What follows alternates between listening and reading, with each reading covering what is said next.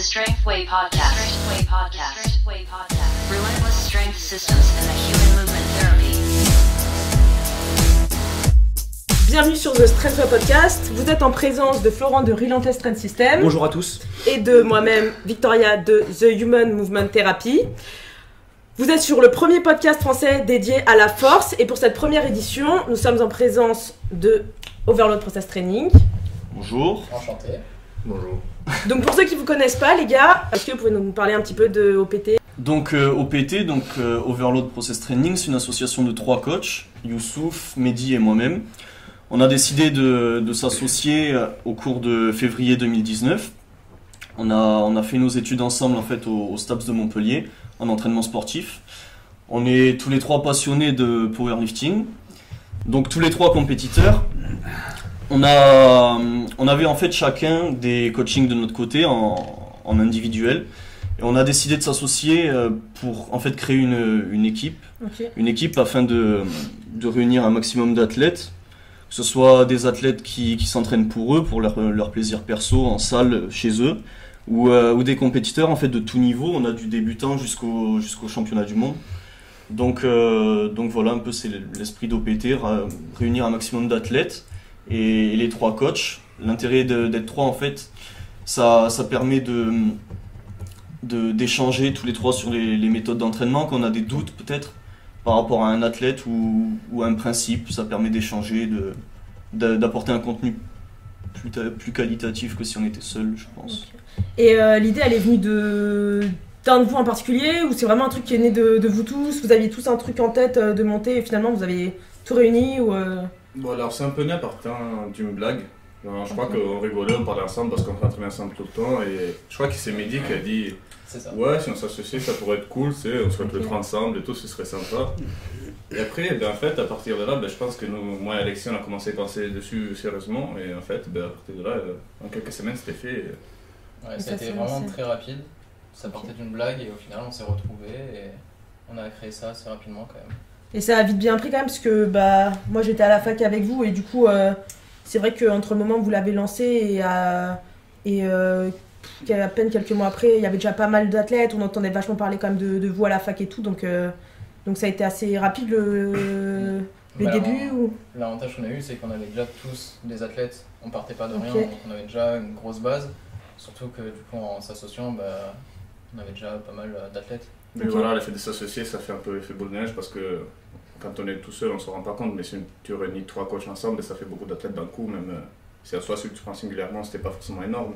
Je crois que on a commencé avec, euh, pour ma part, j'avais trois, ouais, trois athlètes. Un peu plus, toi, t'en avais 5 ou 6, je crois. 5, Ok, 5 ou 6 athlètes alors. Désolé pour ceux qu'Alexis l'a oublié. Ouais, on, a- on avait maximum 5 chacun, du coup, on- en fait, en s'associant à 3, on s'est vite retrouvé avec une bonne dizaine d'athlètes, euh, ce, qui a, ce qui a permis de créer une petite communauté dès le départ.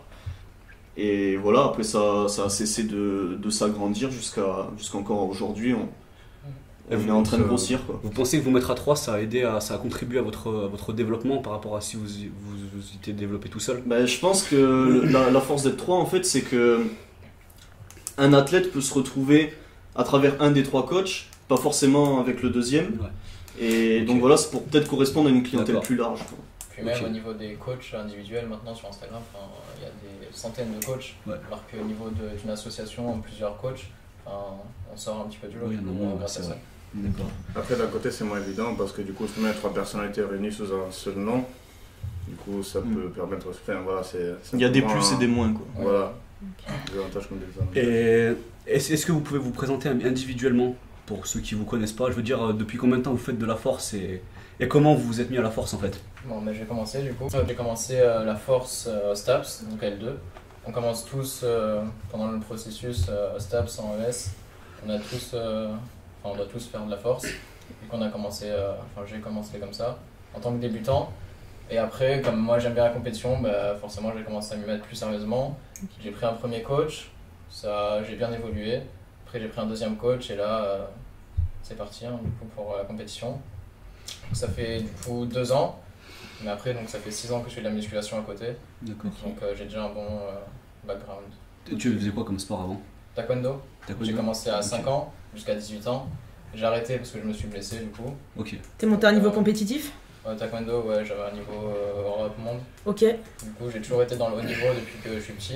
Donc la compétition, etc., euh, ça me connaît un petit peu. Donc, euh, Tu connaissais bien le milieu. Et ouais, voilà. du coup, ton premier coach en force, c'était, enfin, il connu ou? Euh, pas vraiment connu, non, c'était un américain déjà. D'accord, ok. Pas du tout connu, c'était une méthode de Westside Barbell. Ok. D'accord, ok. Moi, j'avais pas trop de trucs farfelus, mais. C'est quoi euh, son, c'est quoi son nom? Euh, c'est- enfin, si tu t'en souviens, Non, non, mais c'est Deadlift God sur, Instagram. D'accord, ok. C'est un 59 qui a un inter à plus de 250, je crois. Ok. Ok. Et ton, tu peux nous parler de ton, ton deuxième coach aussi Et euh du coup, le deuxième coach c'était Brandon Tietz D'accord. sur donc, Aesthetic euh, Strength sur Instagram. Ok. Et c'est avec là où j'ai commencé avec lui pour retrouver des nouvelles méthodes, m'intéresser à de nouvelles euh, méthodes de travail tout simplement, dont le DUP du coup, et c'est là où j'ai continué là-dedans. quoi. D'accord, ok. T'es encore avec aujourd'hui? Non, j'ai arrêté un mois avant les championnats du monde au Japon. Ok. Ça s'est pas très bien passé au niveau relationnel. Ok. Après, niveau coaching, c'était très bien, mais niveau relationnel, euh, moi, ça m'allait pas du tout. Du coup, j'ai arrêté avec lui euh, un mois avant le championnat du monde. Ok. Et qu'est-ce qui t'avait poussé à faire la transition du premier au deuxième coach? C'était juste l'envie de tester un truc nouveau ou il y avait aussi des choses qui allaient pas au niveau. au niveau Ouais, non, c'est juste euh, tester une nouvelle méthode, voir euh, autre chose. Donc, euh, enfin, ça avait absolument rien à voir entre le premier et le deuxième coach, du coup. Le premier, c'est plus Wessa Barbell, deuxième euh, DUP. D'accord. Du coup, ça a vraiment C'est rien à voir. très très différent. C'est Ça ça. a apporté des, des même, perspectives euh, nouvelles aussi pour toi en, En tant que coach. coaching, Ouais. voilà, c'est ça, voir de nouvelles méthodes euh, et approfondir un petit peu certaines méthodes. Du coup. Ok. Alexis ou Youssouf euh, Allez, j'y vais. Euh, ben moi, du coup, contrairement à Mehdi, j'ai pas, pas du tout de passé sportif, ni de haut niveau, ni rien de spécial. J'ai fait un peu de karaté quand j'étais jeune, ensuite. euh, T'as pas des photos, excusez à nous montrer euh, On les balancera sur la vidéo. Après, euh, ouais, un petit peu de tout ce qui était vélo, motocross, etc., mais jamais en compétition. Et euh, aux alentours de mes 16 ans, en fait, j'ai commencé la muscu comme euh, c'était dans, dans l'air du temps, avec, euh, avec toutes les vidéos YouTube qui sortaient, etc. Donc euh, voilà, commencé la muscu basique. Et à la suite d'un bac pro mécanique moto, je suis arrivé à Staps. Et contraint de, de me reconnaître qu'il fallait avoir certaines performances si on, on espère avoir de bonnes notes euh, en option musculation. Donc euh, de mémoire c'était du 6 RM squat bench et 12 RM squat bench, un truc du, du style. Ouais, la première année, c'était ça. Donc euh, c'était des entraînements muscu un petit peu, un petit peu variés sur la force, mais, mais sans plus. Après, euh, seconde année, du coup, on avait la, la force athlétique et l'haltérophilie qui étaient imposées dans le cursus. Euh, du coup, ma première planification de, de force athlétique, bah, c'est Mehdi qui s'en est chargé, étant donné qu'il avait du coup un an de plus que moi. Mm. Il avait déjà fait cette L2, il était déjà en L3. Et c'est lui qui s'est chargé de, de ma programmation. Et donc euh, bah, ça s'est très bien passé, on a, on a progressé assez rapidement. Ouais. Donc euh, je crois que tu me planifies avec la méthode de Brendan d'ailleurs. Euh, semble. ouais, ça sur un coup, Ouais. même euh, principe. Et, euh, et voilà, du coup ça a duré euh, de mémoire 3-4 mois tous les deux. Ouais. Et donc voilà, j'ai bien progressé. En parallèle, j'avais fait du coup les premiers pas, les départementaux, régions. Cette année-là, j'avais pas le niveau pour les France. Et l'année qui a suivi, ben voilà, région, France. Et, et depuis, après, je me suis coaché tout seul. Et Pardon. je me suis coaché Youssouf est mort. Je me suis coaché tout seul et voilà, euh, j'ai amassé, je pense, un petit peu d'expérience au niveau des compétitions. Et il me semble que mon, dans mes premiers coachings, c'était Arnaud, du coup. Euh, après après son, son titre de champion du monde au développé couché, il avait fait une grosse, grosse période off. Il, a, il avait besoin de quelqu'un, tout simplement, pour, euh, pour euh, recommencer à suivre une progression. Je me suis proposé et, euh, et voilà, c'est parti de là, tout simplement. Ok. Ok. Et Mais du coup, pour ce qui me regarde, euh, bon, dans- j'ai toujours été très sportif, j'ai fait plein de sports, j'ai fait du tennis, du basket, du kung-fu, des sports de combat, euh, tout plein de choses. Euh, et au final, bah, à un moment, j'ai ben, ça c'était en Italie du coup. Et quand j'ai déménagé en France, j'avais besoin de m'entraîner, je commençais par faire du street workout. Et mon frère, il a investi dans du matériel Decathlon à la maison. Et j'ai commencé à faire du solitaire à 50 kg. Et Et j'en chiais ma race. T'as des vidéos ou pas de cette période Non, j'en ai Ok. pas. J'étais pas encore aussi égocentrique à ce moment. Ok. Victoria qui veut des il souvenirs. y avait pas Insta et Ah tout. ouais, alors moi je veux bon. les photos. Non, mais du coup, j'ai commencé à faire du soulevé de terre. C'était le premier truc que j'ai fait en soulevant des points, entre guillemets. Et t'avais quel âge à ce moment-là? J'avais. C'était. C'était bon, c'était en 2015, je crois. Ok, Ok. ça date. Mi-2015, ouais. D'accord. Du coup, ouais, ça fait 4 ans que je fais de la musculation avec des poids à peu près. Et ben, du coup, j'ai commencé par ça chez moi en finissant le lycée. Et dès que je suis arrivé sur Montpellier pour mes études, je suis rentré dans une salle euh, commerciale à la base, Run Up Gym à Montpellier. Et c'est là que j'ai eu des gens qui faisaient de la force. Alors au début, je savais pas trop ce que c'était, mais je voyais des barres à 300, des barres à 280 en squat et tout. Je disais, ça a l'air stylé. Et puis le body, ça commençait un peu à me faire chier. Et du coup, j'ai commencé à, sans trop savoir ce que c'était, j'avais mes baskets de course là pour, euh, pour faire du squat et tout, mais je commençais à essayer de faire des ARM et tout. Et à partir de là, j'ai plus arrêté parce que j'ai grave kiffé et tout. Du coup, euh, au bout d'un moment, j'ai commencé plus à progresser, euh, même avec des méthodes trouvées sur internet ou quoi. J'ai notamment essayé aussi les Westside Barbell ou des méthodes un peu C'est plus c'est russes. ce par quoi t'as commencé la, la Westside Barbell ou tu, tu Au début, euh, j'y allais vraiment au feeling, genre je savais pas ce Ouais. que je faisais le jour même, j'arrivais en salle, je disais bon, je, me sens bien, je fais un doublé au squat. euh, Enfin voilà, c'était vraiment du feeling. C'était programmé quoi. Oui. Et T'as pas c'était inquiété tes premiers entraînements? Hein? T'as pas inquiété tes premiers entraînements? Genre tu, tu loguais pas? Ok. Absolument pas, c'était vraiment du feeling. Un J'essayais de beaucoup manger. Et je faisais pas beaucoup de bench. Parce que j'aimais pas ça déjà. Ça Dès- se ressent à l'heure actuelle. Euh, mais du coup, à un moment, ça commençait à stagner et tout. Euh, puis je m'étais blessé, je m'étais fait une sciatique. Suite à une erreur très grande de ma part, après deux semaines de vacances, j'ai fait un max au terre. Cohérent. Voilà. Ouais, Je me suis dit, bon, ce serait peut-être le moment de prendre un coach. Du coup, j'ai pris mon premier coach, c'était Anthony Graziani, avec lequel j'étais pendant plus de deux ans. Et avec lequel j'étais vraiment lancé dans la force. Et à partir de là, bah, après, j'ai fait mon expérience en tant que coach. euh, et j'en suis là où j'en suis aujourd'hui. Ok. Alors j'ai une petite question. euh, du coup, quand les gens en fait ils viennent voir OPT, comment vous vous débrouillez pour que. En fait, les gens ils viennent voir OPT et après de là vous dites bah c'est toi qui t'en occupe, c'est moi ou etc. Ou les gens viennent vous voir individuellement? Bah, en fait, c'est. Il y a, il y a deux cas de figure. Soit la personne contacte OPT, donc euh, que ce soit sur le site internet ou, euh, ou sur Instagram. Si elle contacte OPT, elle est redirigée vers le coach en fait qui a le moins d'athlètes sur le moment. Donc euh, si Youssouf en a 10, j'en ai 10 et Mehdi 8, il part avec Mehdi, si l'athlète n'a pas de préférence. Et deuxième cas de figure, c'est l'athlète qui contacte directement un coach sur un, un compte privé au final. Et, et généralement, il va directement avec ce coach-là, même si, même s'il y a un autre en amont. D'accord. Donc par- préférence, par feeling, si, Mm. si l'athlète vient directement vers quelqu'un, c'est enfin, logique. Oui, vous vous le refusez pas. Voilà, c'est ça. On refuse pas, puis on, on lui impose pas un coach. Ouais, bien sûr, on l'accepte avec nous. Et ça vous arrive d'échanger entre vous sur un athlète si des fois il y a un. Je sais pas moi, vous vous posez des questions ou il y a, ça bloque un peu sur la progression, est-ce que vous vous, consul- vous concertez entre vous ou... Ouais, bah ça arrive souvent que enfin, si on a un problème avec un athlète, que ce soit à niveau planification ou même l'athlète euh, personnel, que ce soit mental ou autre. On a une vieille qui a terni à côté. Il est plus fort, non? Très intéressant. Bah, on peut discuter entre nous par rapport à ça, savoir s'il y a des solutions, avoir un autre point de vue tout simplement. Et... Grâce au vécu de chacun. Ouais, voilà, c'est ça. Parce que chacun a- peut avoir des opinions différentes sur certains sujets et Ok. enfin, c'est pour ça qu'on est trois, donc autant en profiter. Quoi. Oui, voilà, ce qu'il faut comprendre surtout, c'est que chez OPT, ben, du coup, on a tous les trois un peu le même, la même façon de coacher, mais on n'est pas exactement la même. C'est-à-dire que chacun a quand même son vécu, du coup, c'est. Ah, vous avez votre identité. différentes Il y a des diversités dans, vos- dans choses. vos façons de programmer et tout ça. Mais on peut prendre le, aussi le cas de, de Rosanna, qui à la base était coachée par, euh, par moi, Alexis, et qui est partie avec Mehdi, tout simplement parce que ça se passait pas bien au niveau relation coach, euh, coach-athlète. Et, et voilà, donc euh, c'est déjà arrivé qu'un qu'un athlète parte avec un des, des autres coachs. D'accord, ok. Ok. Alors je sais que c'est pas le thème du jour, mais du coup ça- j'ai cette question qui me vient. En fait, on a vachement euh, entendu le relationnel qui est revenu euh, entre toi avec Rosanna, toi avec ton premier coach, euh, non ton deuxième coach, excuse-moi, et puis euh, Youssouf aussi, tu as changé plusieurs fois de coach. Du coup, Oui. je voulais savoir un petit peu euh, pour vous quelle place ça avait euh, ce, ce relationnel pour euh, bah, déjà en tant qu'athlète, parce que vous êtes tous athlètes, et puis aussi en tant que coach, comment vous percevez l'importance du relationnel? Bah, personnellement, je trouve ça super important parce qu'avoir un programme, c'est bien.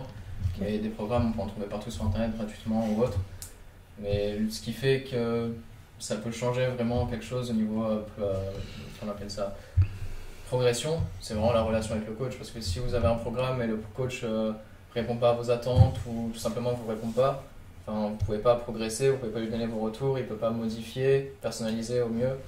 Donc c'est, enfin, je trouve ça vraiment super important. C'est pour ça d'ailleurs que j'ai arrêté avec mon dernier coach parce que programmation était super bien, mais niveau relationnel ça marchait pas du tout, donc il y avait aucun intérêt.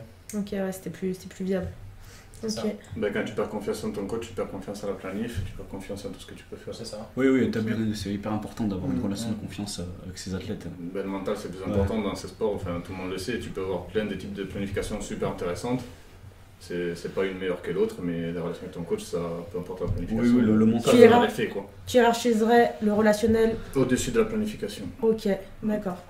Ça marche. Il faut avoir une, pro- une programmation totalement aboutie, avec euh, d'un côté un coach qui écoute pas son athlète et, et qui au final n'a aucune relation avec, quoi, suit uniquement la programmation. Oui, oui, puis quand Et- c'est le cas, tu peux pas non plus, tu peux pas individualiser. euh, voilà, c'est ça. Il n'y a, aucune individualisation au final, s'il n'y a pas de, de discussion avec. programmation est supposée être. Voilà. euh, Et de, l'autre côté, on a une programmation qui est, qui est idem, avec un coach qui est à l'écoute et, et un coach qui écoute ses athlètes pour, euh, pour la modifier en, en fonction du ressenti et plein d'autres paramètres. Quoi. ok. Ok. Et aujourd'hui, genre, euh, ça vous est arrivé des fois d'avoir des athlètes qui doutaient, par exemple, euh, parce qu'ils étaient dans une phase un peu compliquée de, de la planif Et si oui, du coup, comment vous gérez avec la personne euh, quand ça se passe comme ça? Parce que je suppose que c'est un truc qui est fréquent euh, Tout pour temps. tout le monde, c'est normal.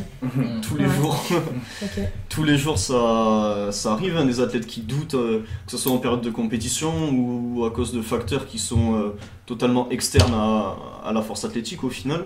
Mais des athlètes qui doutent, oui, il y en a tout le temps. Et, et là, c'est là le dilemme où il faut adopter la, la bonne stratégie de, de relation avec l'athlète au final. C'est ça, parce que pendant un, un cycle, par exemple, si l'athlète, euh, niveau externe, il mange mal, il dort mal, euh, il est complètement déshydraté, forcément ses performances elles vont baisser. Ou même s'il est dans un bloc où il va accumuler énormément de fatigue, bah, ses performances, pareil, vont pas être au top comparé à un, un moment où il va picking, Ok. enfin, piquer. Donc forcément, euh, c'est là où il va beaucoup douter. Donc il faut essayer de le rassurer, lui dire que c'est normal, que ça va revenir, etc. Enfin, c'est vraiment très compliqué. Quoi. Partie, c'est une partie importante du, coaching. ouais. Ah, c'est une place à part entière. Tu as la capacité à programmer et la capacité à écouter. C'est Oui, vraiment soi, deux ça paramètres. du euh, travail de, de- enfin, du travail de coach. Quoi. Oui, oui, totalement. un peu Mais je pense qu'au Ouais. final, c'est le problème de plein de gens, euh, des fois avec certaines, euh, enfin avec les anciens et tout, euh, de ne pas avoir ce, ce dialogue-là, des fois Mm. où des personnes sont un peu fermées. Bah, il n'y a, pas que- y a pas que la planif, quoi. Je veux dire, c'est- pas du tout.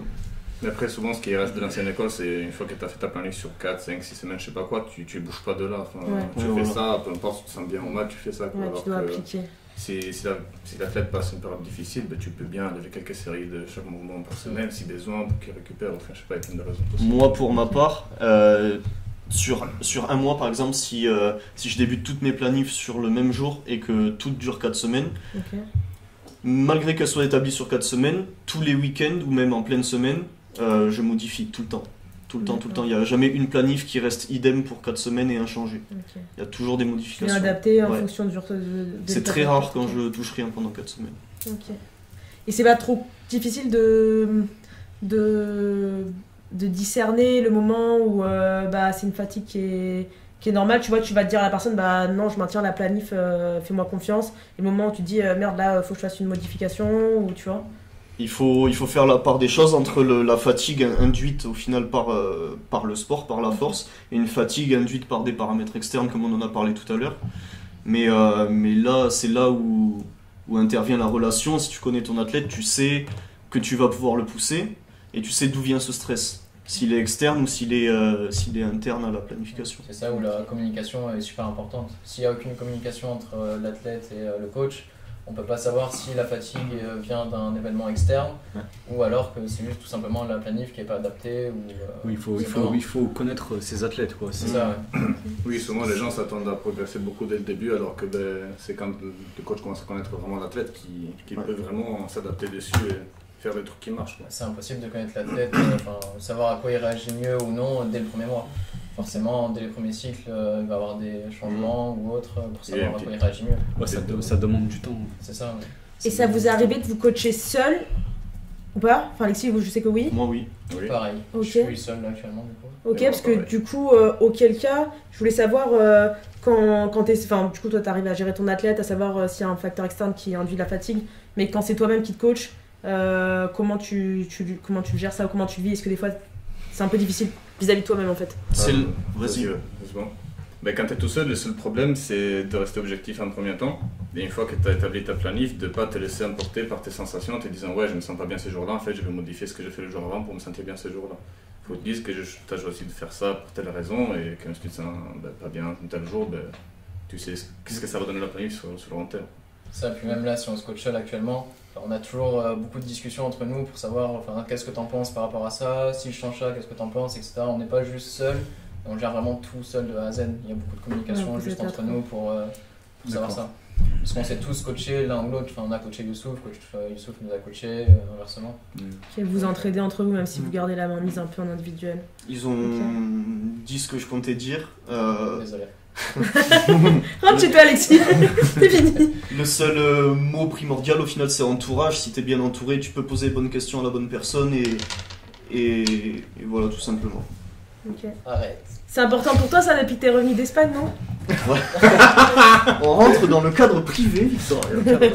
Non mais, euh, mais oui, du coup, blague tu à prends part, je me conscience. sens beaucoup mieux euh, maintenant où je vois euh, Youssouf, Mehdi ou même mes athlètes euh, régulièrement plusieurs fois dans la semaine plutôt que d'être isolé tout seul, euh, tout seul quelque part. Bien sûr que c'est c'est c'est bien mieux. Non, mais Oui. ça change tout. Hein. Si tu t'entraînes seul dans une salle à l'autre bout du monde ou que tu es entouré carrément avec, euh, enfin, dans une bonne salle, une bonne ambiance, Mm. c'est Oui, c'est très vrai. important aussi. hein. Du Vas-y. coup, du coup, c'est quoi pour vous là, les, par rapport à vos athlètes, les objectifs de la saison? Au niveau des compétitions, je sais pas si euh, vous avez beaucoup d'athlètes qui vont faire les France, des compétitions internationales ou quoi. Est-ce qu'on fait euh, chaque coach avec ses, ses athlètes ou- Bah, chacun parle un peu. et- Vas-y, je vous laisse commencer. Bah, du coup, ouais, le but, euh, en tout cas, général d'OPT, c'est d'amener le maximum d'athlètes aux France, voire certains à l'international. Euh, donc, euh, bah, après, bien sûr, chaque athlète a plusieurs athlètes de plusieurs niveaux et, enfin, comme tout team, il y aura des athlètes qui iront jusqu'au bout et d'autres qui mordent. Enfin, le but, c'est vraiment d'essayer d'emmener le maximum d'athlètes au, plus- au leur plus haut niveau. Ok. C'est ça. Enfin, personnellement, j'ai quelques athlètes qui ont le potentiel de faire championnat du monde en développé couché. D'accord. Mais après, le but, c'est pas juste s'intéresser à ceux qui ont le potentiel, mais aussi Ouais. élargir et essayer d'amener le maximum de personnes euh, plus haut niveau. Quoi. Oui, c'est de pousser le plus d'athlètes euh, Après, le plus forcément, possible. ça prend du temps. S'ils sont débutants, ils ne peuvent pas avoir les championnats du monde euh, en un an, sauf euh, cas exceptionnel. Mais enfin, ça prend du temps. Quoi. Et du coup, là, cette saison, vous avez, je sais pas, à peu près euh, au total, combien d'athlètes qui, qui peuvent prétendre aux compétitions inter? Ah bah, À peu près, le- Euh, environ. on n'a pas fait de quota, mais Yous, t'as t'as qui T'en as combien à peu près? Alors, il y a Sur les Sylvain nationales et internationales. Ouais, sur les inter, des- c'est déjà sur savoir les, combien d'athlètes en inter, euh, je sais pas. Moi, j'ai Mathieu. Moi, j'ai Rosanna et Esteban. D'accord. Un gros potentiel euh, Ok. faire le même podium au championnat du monde en bench seul. D'accord, ok. Moi j'ai. Ouais, pardon. Moi j'ai Inès en FA. FA junior. Euh, donc que ce soit universitaire, international ou, euh, ou même euh, international tout court. Euh, Qu'est-ce que j'ai d'autre en interne C'est tout. Bon, si c'est bouge un peu le cul. Arnaud s'il reprend l'entraînement sérieusement? Et non, Il y a un c'est- message, il y a un message qui est passé là. un message qui est passé pour Arnaud.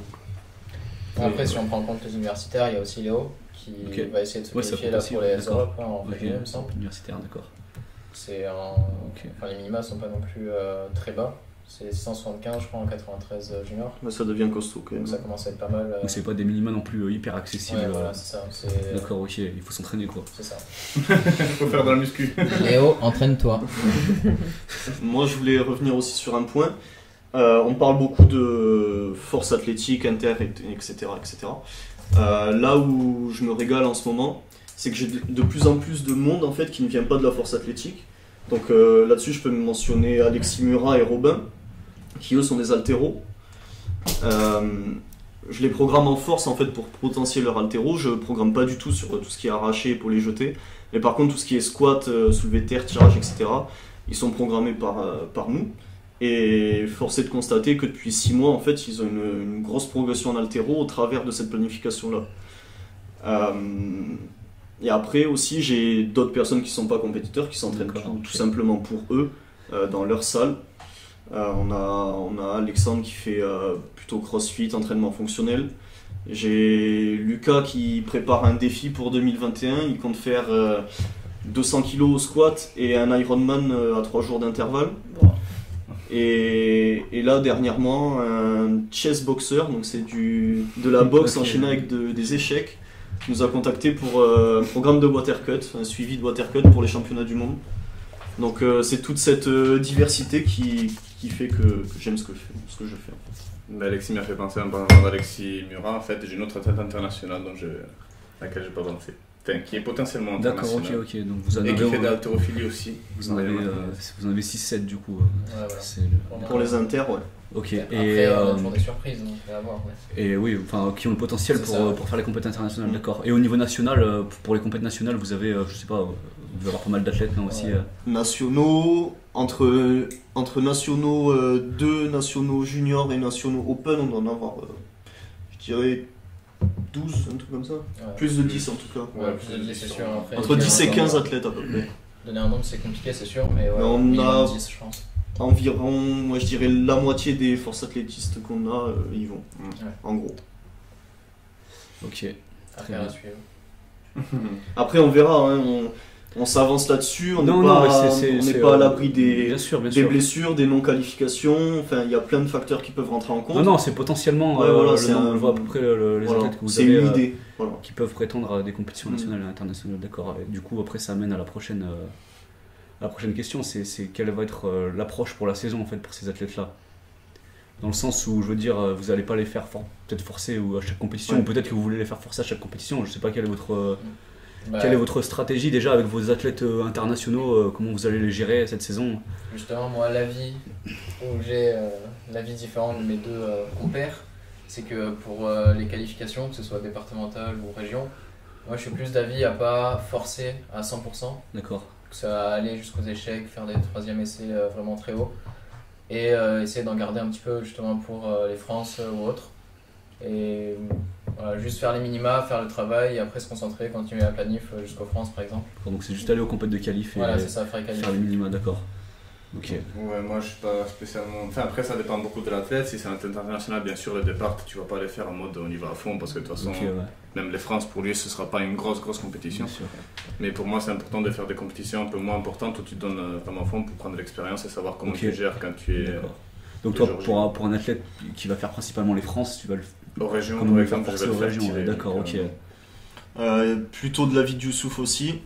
Après, euh, si on part du, du postulat où c'est un athlète 5, il n'y a pas de blessure, pas d'antécédents, etc., bien sûr. D'accord.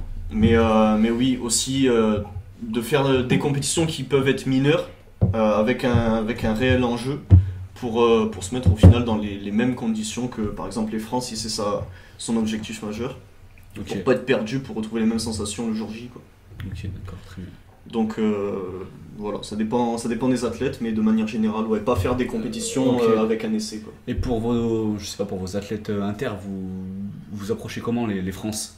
Euh, bah, pour ma part, euh, si on. Est-ce que, enfin, euh, c'est surtout parce que je suppose que par rapport à la Fédé, il y a des minima à faire quand même. Il faut quand même euh, envoyer Ouais. des perfs. Mais est-ce que vous, est-ce que vous, pi- vous les piquez pour les France ou est-ce que Ouais. quelle, euh, quelle stratégie vous adoptez à ce moment-là? Euh Justement, ça dépend de- du niveau de l'athlète. Si on voit qu'il a les minima mondes et, et la sélection est possible sans forcément être à 100%, sans forcément faire un picking, etc., on va y aller, on va forcer pour euh, potentiellement faire des records de France, potentiellement assurer une qualification parce qu'on sait que malgré les minima, la Fédé n'envoie pas forcément Ouais. les athlètes qui, ont les minima. S'il n'y a pas de, de podium envisageable, etc., des fois c'est compliqué là-dessus.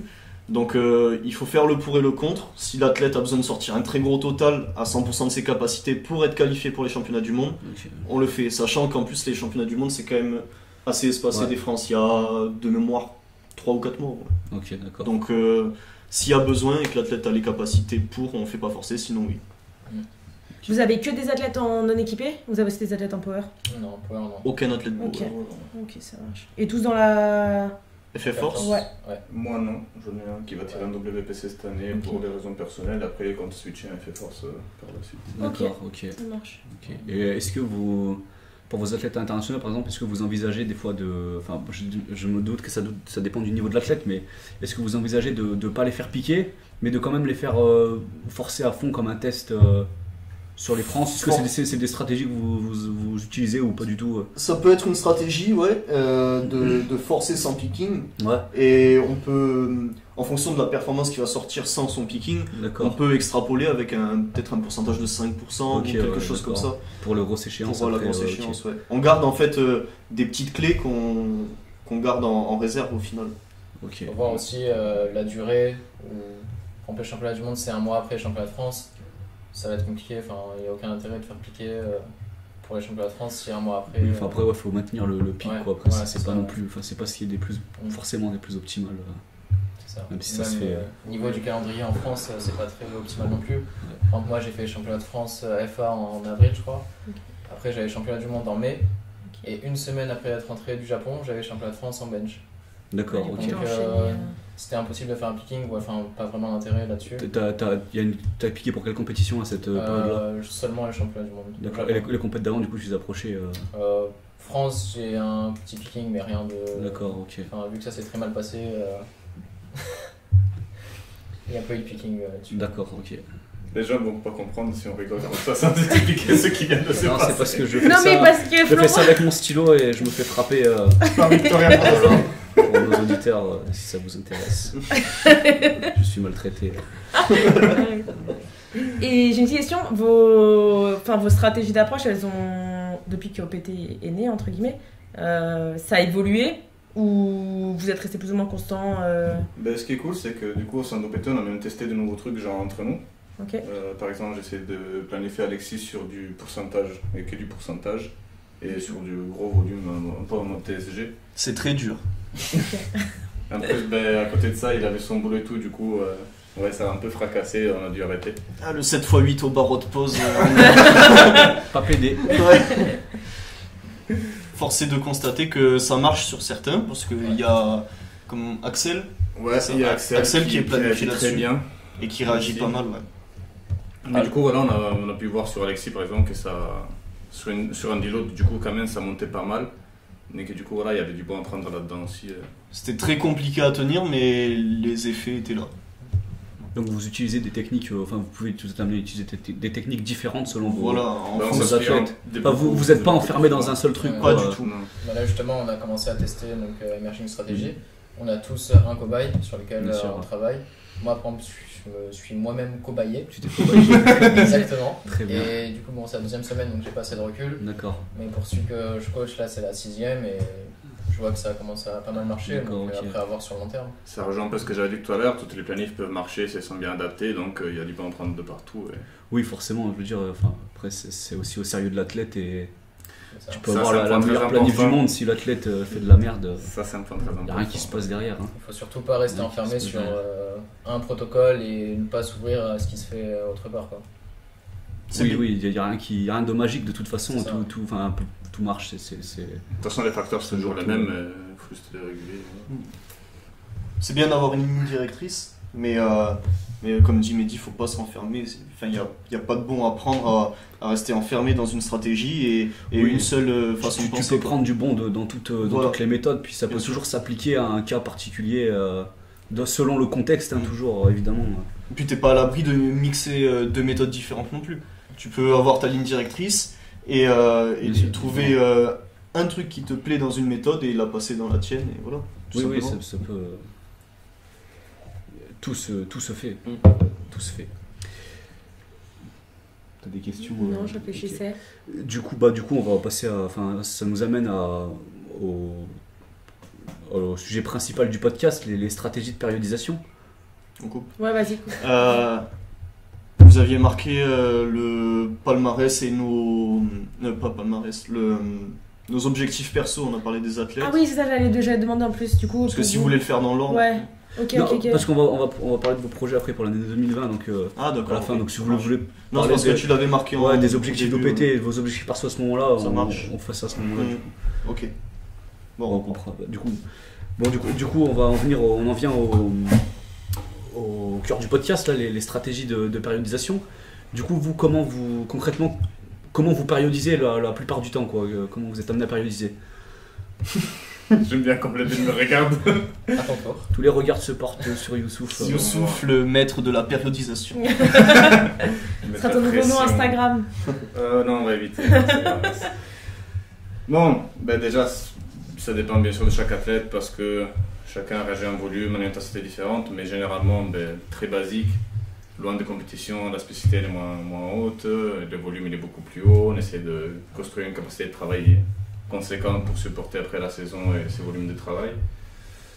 Du coup, voilà, euh, c'est très très basique. Euh, plus on s'approche de la- compétition, euh, plus la spécificité elle augmente, plus l'intensité elle augmente. Ça n'empêche pas de garder des singles hors- en hors saison, ouais, D'accord, ok. parce qu'il y a des athlètes qui réagissent très bien en gardant de l'intensité dans leur planif tout de même.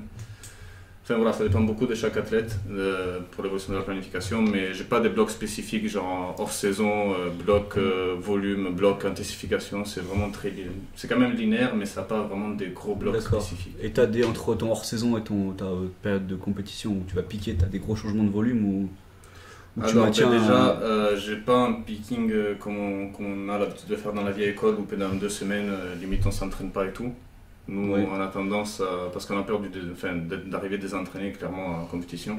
Oui, tu maintiens le niveau de On maintient une grosse euh, fatigue élevé. quand même le plus tard possible pour D'accord. après euh, la faire chuter au dernier moment. Et Pour avoir une surcompensation. tout, ouais, toujours, on cherche toujours ça de toute façon en Oui, compétition. avoir- faut aussi dire qu'on a pour habitude de, de se rapprocher quand même d'une fréquence pas mal élevée Mm. euh, au niveau de la répartition des, des livres principaux dans la semaine. Euh, c'est déjà arrivé que, qu'on planifie 4 squats, 4 ou 5 bench et, et 3 terres dans la même semaine. Ouais. Ça peut faire peur à, à certaines personnes, surtout par rapport aux vieilles méthodes, où Ouais, euh, on, on a déjà vu hein, des, des terres, euh, enfin un terre toutes les 2 semaines ou un terre tous les 10 jours.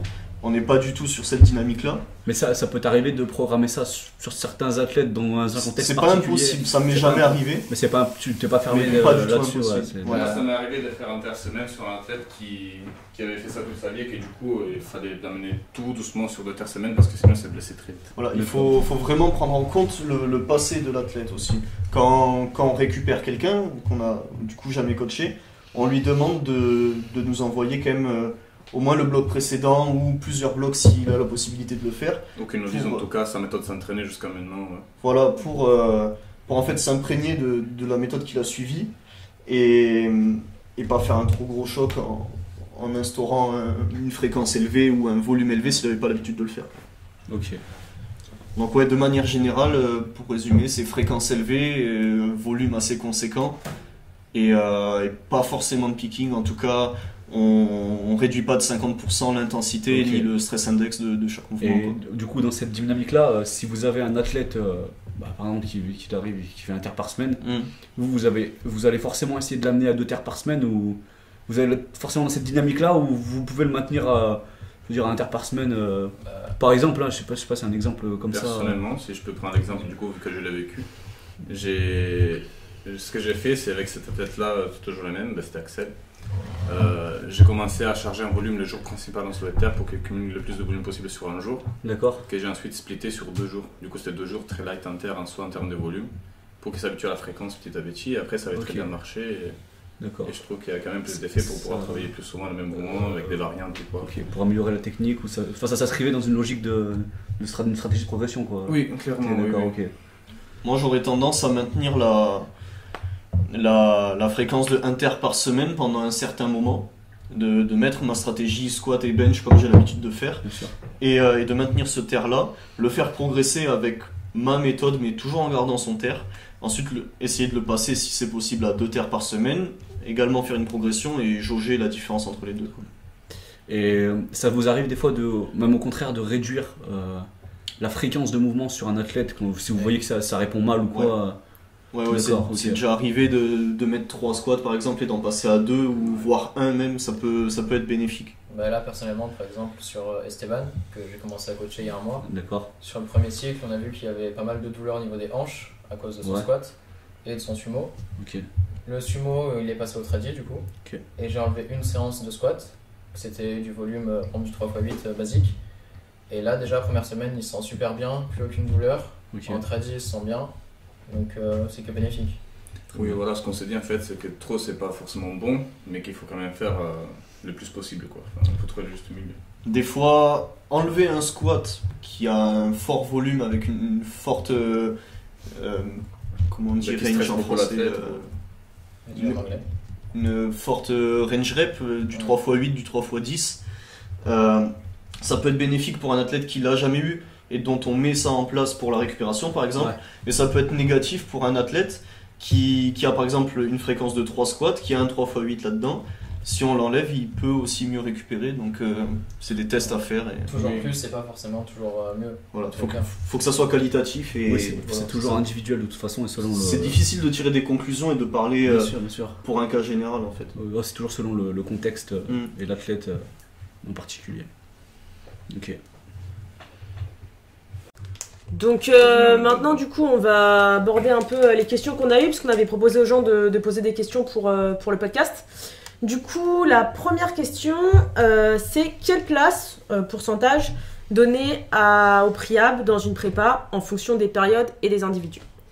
Alors, bon, du coup, euh, par PrEP, du coup, on entend tout ce qui est prévention de blessures, bien sûr. Euh, mouvement, ça mouvement de dépend- prep aussi. euh, Enfin. Oui, voilà, tout ce qui est fait pour performer et, et pas se blesser.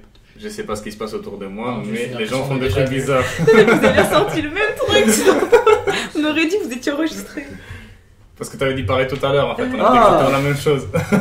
Faut savoir que le micro a coupé. Voilà. Et du coup, on répète. On reprend. Voilà. Du coup, euh, on a tous les trois, euh, on met tous les trois en place dans nos planifs euh, une, une phase, enfin, un échauffement spécifique à chaque athlète. Euh, enfin, du moins, au début, il n'est pas très spécifique, mais à fur et à mesure qu'on apprend à connaître l'athlète, il est de plus en plus adapté. Et du coup, cet échauffement, il a, il a, enfin, il fait de mouvements qui servent à préactiver des muscles ou des, synergies musculaires ou juste de la mobilité pour certains qui ont trop de raideur ou de difficultés à atteindre des positions dans certains mouvements. Après, voilà, le problème avec ces genres de d'échauffement, c'est que des fois les gens ils sont pas très sérieux dessus parce qu'ils pensent que c'est pas super important, ou alors ils les font mais on n'a pas de retour dessus. Ou... Donc voilà, des fois c'est compliqué à adapter vraiment à 100% à l'athlète, mais on, on y accorde quand même une grande importance dans la prépa. Ceux qui sont pas sérieux dessus, vous craignez. voilà, c'est un message euh, pour tous les athlètes coachés qui ne font pas bien leur, euh, Retenez-vous chanceux parce que tout à l'heure il a été plus violent que ça. leur préhab. Par rapport à ça, vous avez euh, une stratégie générale d'approche pour chaque mouvement dans vos têtes un peu calées ou euh, ou euh, ou déjà vous avez chacun votre manière de faire ou vous adaptez en fonction de la personne, de ce qu'elle a fait avant, de ce qu'elle faisait, ce qu'elle faisait pas? Si on reste dans le move prep, on a une approche qui est plutôt générale au début, parce que que ce soit sur un, un athlète sain ou blessé, si on le connaît pas, au final, on, on a difficilement des axes de travail dès le début. Euh, mais après, avec la, la suite, euh, la suite logique des choses, on apprend donc à le connaître et on va pouvoir axer euh, un travail sur euh, tel groupe musculaire ou telle, telle fonction du, du corps au final. Et, et donc ouais, il faut différencier le move prep et aussi quand même la, la prophylaxie qui, est, qui fait partie intégrante suivant les périodes. On n'est pas forcément axé sur PPG, PPC, PC, etc. Mais on a quand même des périodes plus ou moins off ou on euh, en fonction de la, de la durée du, du cycle sans compétition au final. Donc euh, sur une période off, euh, oui, on a, on a quand même une bonne partie qui est, euh, qui est consacrée à, à tout ce qui est muscu, prophylaxie et Et voilà, on Voilà. fait pas mal de infos pour, euh, bah, pour les classiques, les antagonistes et tout, Mm. pour éviter des blessures futures, euh, pour renforcer le système dans son, son intégralité. quoi. Et, et même au niveau des assistances, euh, si on prend un exemple bateau style euh, tempo squat, euh, quoi qu'on en dise, le tempo c'est aussi un mouvement euh, qui fait office de prophylaxie. Si on place un 5-0-0, ça peut, ça peut faire partie intégrante du réhab. Quoi. Ok. Du pré Et Du, du coup, en termes de. Réhab, ouais, ça dépend euh, si l'athlète est sain ou s'il a Voilà, été blessé antérieurement. Quoi. En termes, en termes de, je veux dire, en termes de pourcentage ou de temps auquel vous attribuez. euh, Bah, Enfin, je sais que, après moi personnellement, je mets, euh, je mets entre 15 et 30 minutes pour que les athlètes. euh, Enfin, j'essaie que ça excède pas un certain temps pour que. Être sûr déjà que les athlètes s'y tiennent. Après, ça dépend du contexte selon si l'athlète a, a plus ou moins besoin. Mais je sais Mm. pas, vous. euh, En, en termes de pourcentage, euh, je dirais que si on prend un athlète sain en période on, donc euh, vraiment pré-compétition, etc., c'est vraiment faible. Enfin, je dirais 10% ou 15% maximum. Euh, en période off, ça peut aller jusqu'à peut-être 30 ou 35. Et après, pour un athlète blessé, en Juste le, off, juste le, juste le préhab ou tout, tu englobes tout là et Plus renforcement, j'englobe euh, le renforcement musculaire prophylaxique, D'accord, ok. euh, style des tirages, tout ça. D'accord. tu vois. Ok. Et après, pour un athlète qui a été blessé et qui, par exemple, qui revient de blessure, là, ça peut être euh, pas 100%, mais quand même une C'est très, dans la très grosse blessure, partie. ouais, voilà. C'est possible de mettre que des squats tempo, que ce genre de choses, et Ok. ça peut arriver sur un pourcentage de, je sais pas, 3 quarts, Oui, je sais pas, beaucoup de 75%, travail unilatéral, euh, travail d'appui de pied, enfin plein de trucs. Beaucoup de pour- travail sur les déséquilibres musculaires euh, ou Ouais. euh, tout simplement des tirages pour euh, quelqu'un qui fait énormément de bench. euh, ou Oui, pour rééquilibrer, oui, Ouais, pour voilà, rééquilibrer tout simplement. simplement. euh. Moi, pour ma part, euh, là, ces derniers temps, j'essaie de mettre toute l'assistance. Euh, donc, euh, par assistance, euh, je parle des, des presses ou des, des tirages en unilatéral au maximum. D'accord.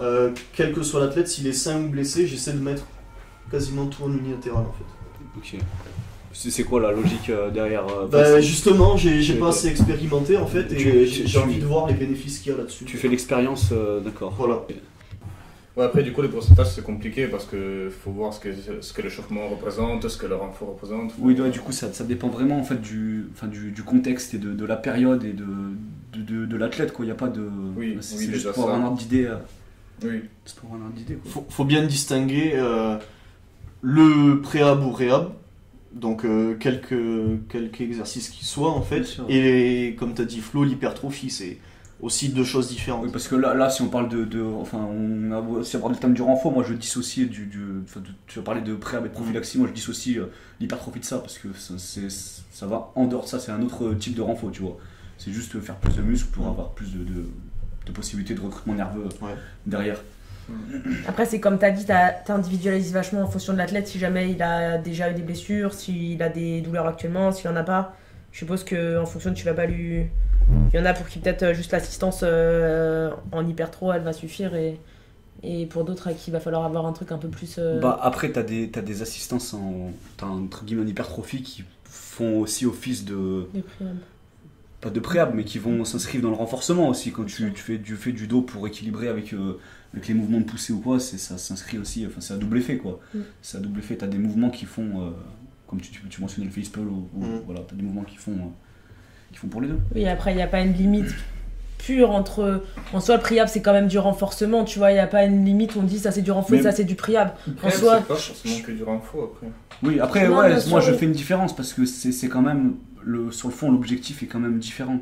Il y en a, il y en a tu as un objectif de, de, de préparation et, et de santé, pour rester en bonne, en bonne santé et pour performer, quoi. Et l'autre, c'est pour clairement juste pour faire du muscle, quoi. Moi, c'est là la différence que j'ai avec toi, c'est que mes assistances de body de bodybuilding au final de d'hypertrophie, ça, ça s'inscrit aussi dans euh, dans le préhab réhab. Moi, perso, ben. Ouais. je suis aussi du style à mettre beaucoup de renforts lourds. Je suis pas du genre à mettre que de l'intérieur de quoi. Enfin, j'aime bien que la on pousse aussi un peu loin les choses. Mais ça m'est arrivé, genre des athlètes que je mets des exos en fin de séance juste pour pas les cramer avant, mais qui sont des trucs pour rattraper une déficit qu'ils ont. Et du Ouais, coup, j'ai inscrit dans les reps, genre du travail d'adducteur. Si tu fais avoir un squat, ça risque de le fatiguer. Du coup, de Oui, selon le, volume. euh. Du coup, je les mets en fin de séance. euh, Et du coup, enfin, du coup, pour toi, Vic, euh, ce serait intéressant d'avoir ton avis. C'est, c'est- quel, est, quel est ton avis sur la, la, la question qui a été posée euh, Quelle place donner à la préhab dans une prépa euh, en fonction des, des, des Bah, individus? Je pense que, comme tout le monde l'a dit, c'est vachement important d'individualiser en fonction de la personne qu'on en face de soi. Je pense que le priab en soi, il est pas assez euh, pris en compte aujourd'hui, puisque les gens prennent en compte vachement euh, tout ce qui est training, etc. Mais euh, le priab, réhab, on dirait que c'est un petit peu euh, bâclé, c'est un petit truc qu'on fout comme ça avant. on trouve, on dirait que c'est un fourre-tout en gros. On met des exos, des, des routines de, de assez générales pour tout le monde. Donc, euh, je pense qu'en fait, le, but vraiment du priab, ça serait de, potentialiser les, phases en fait du, training, donc euh, toutes les phases qui viennent après. Euh, je pense qu'il y a même moyen en fait de périodiser plus ou moins le priab et l'adapter en fonction des phases. Parce que je pense qu'il y a des choses qui sont dangereuses à faire. Par exemple, si on va prendre quelqu'un et qu'on lui fait faire un, un RIAB, par exemple, un athlète qui est blessé, on lui fait faire un, un RIAB euh, où on lui intègre des mouvements qui vont changer son, son pattern de mouvement. Par exemple, je sais pas, je te prends Flo, euh, t'as l'approche d'une compète et je vois que tu chiffres tout le temps sur ton squat et puis je vais te forcer à, à, à faire des mouvements qui vont te permettre de, de renormaliser un peu ta posture. À l'approche d'une compète, c'est peut-être euh, vachement. Enfin, ça pourrait être même contre-productif, dans le sens où je vais perturber ton, ton système nerveux en lui envoyant euh, des informations auxquelles il n'est pas habitué, sur de la charge. Donc je pense que c'est vraiment important de prendre en compte ce qu'on fait. euh, selon la période, donc c'est important de définir en fait un planning pareil avec l'athlète. De enfin moi c'est comme ça que je, fais. Je, sais le planning de l'athlète, je sais euh, les phases en fait où il a des trucs importants et il y a des choses que je vais faire avant. Par exemple sur un off season, bah forcément on va avoir euh, off season. on va avoir un, on va avoir beaucoup de marge pour faire beaucoup de choses. Et, euh, et, euh, et par contre, à l'approche de la compète euh, ou des séances importantes, bah, je vais me concentrer sur des choses qui, je sais, vont pas perturber en fait ces schémas de mouvement ou ces, ces qu'au patterns d'action. ça pourrait être contre-productif dans le sens pourrait se blesser dans une nouvelle position. Ouais, c'est ça, il peut se blesser. Bah, Flo, t'en as fait l'expérience euh, après t'être fait manipuler. Oui, euh, oui, en étant. euh, au, merde, à l'ostéo, j'avais le bassin. J'ai fait ma, une partie de ma prépa avec le bassin déplacé, donc mes dernières séances lourdes. Et j'étais- j'ai été à l'ostéo qui m'a remis le bassin en place. Et pendant mon taper, j'ai squatté, j'ai resquatté avec mon bassin en place, mais j'avais plus l'habitude de squatter comme ça. Et du coup, je me, suis- le côté qui, donc, qui a été replacé, je me suis fait. euh, je me suis fait. euh, merde, une- je me suis complètement inflammé l'adducteur euh, comme ça. Et derrière, la- à la compète, j'étais complètement niqué après la compète, quoi. Parce que ton muscle était renforcé dans une telle position avec Voilà, tel bassin et qu'il n'avait et qu'il avait plus l'habitude Voilà, d'être exercé dans cette position et j'ai remis des charges dessus. euh, Mm. J'avais quand même la force vu que j'étais prêt, mais, mais le muscle n'était pas prêt à, encaisser il faut ça. le habituer petit à petit. Exact. Et, et toi, Vic, comment tu t'y prends du coup quand t'as des athlètes qui viennent te voir pour le, le Ouais. du coup et que, que tu les as à distance, que t'es pas sur place pour effectuer les tests? Ouais, bah alors euh, du coup je travaille avec deux manières. Donc il y a une liste de tests que je peux faire faire à distance. Donc euh, il y a plein de trucs euh, au niveau postural, des capteurs au niveau des yeux que je peux tester. Il y a des tests que je peux voir. Euh, Je travaille vachement avec tout ce qui est réflexe primitif. Euh, c'est des trucs neuro en fait où globalement on estime que la posture elle est déterminée par les, par les patrons de mouvement de l'enfance. Donc il y a des tests que je peux faire qui me permettent de voir si c'est intégré. Si c'est pas intégré, en fait je peux les donner des exercices. Et bah forcément, je suis confrontée à certaines limites. Donc, euh, il y a des testings manuels, comme je t'ai fait euh, tout à l'heure, là, pour voir certains trucs, où bah, j'ai besoin d'être en présence. Donc, du coup, ce que je vais commencer à développer, c'est proposer des. Des... À chaque fois qu'en fait, j'arrive sur des compétitions, je vais pas stranguler. À chaque fois que je vais aller sur des compétitions, proposer aux gens qui sont présents de, les tester. Comme on bouge pas mal dans la France, ça me permettra de, de voir du monde et d'affiner si vraiment je vois que ma première intuition euh, n'apporte pas de résultat concluant. Je proposerai de, tester en manuel pour, euh, pour développer. Mais euh, voilà, pour revenir sur la manière de. pour revenir sur la manière de. de Procéder. Ouais, le pourcentage en fait que demande Clément, euh, comment le mettre, bah, je pense que c'est un peu euh, c'est dégressif en fait. Donc au début, euh, on va bah, sur la saison, on va pouvoir loader sur le, le priab et à la fin diminuer. Mais en fait, c'est pas tellement ça, puisque je pense que c'est plus le type de choses, enfin c'est le type d'exo qu'on va faire.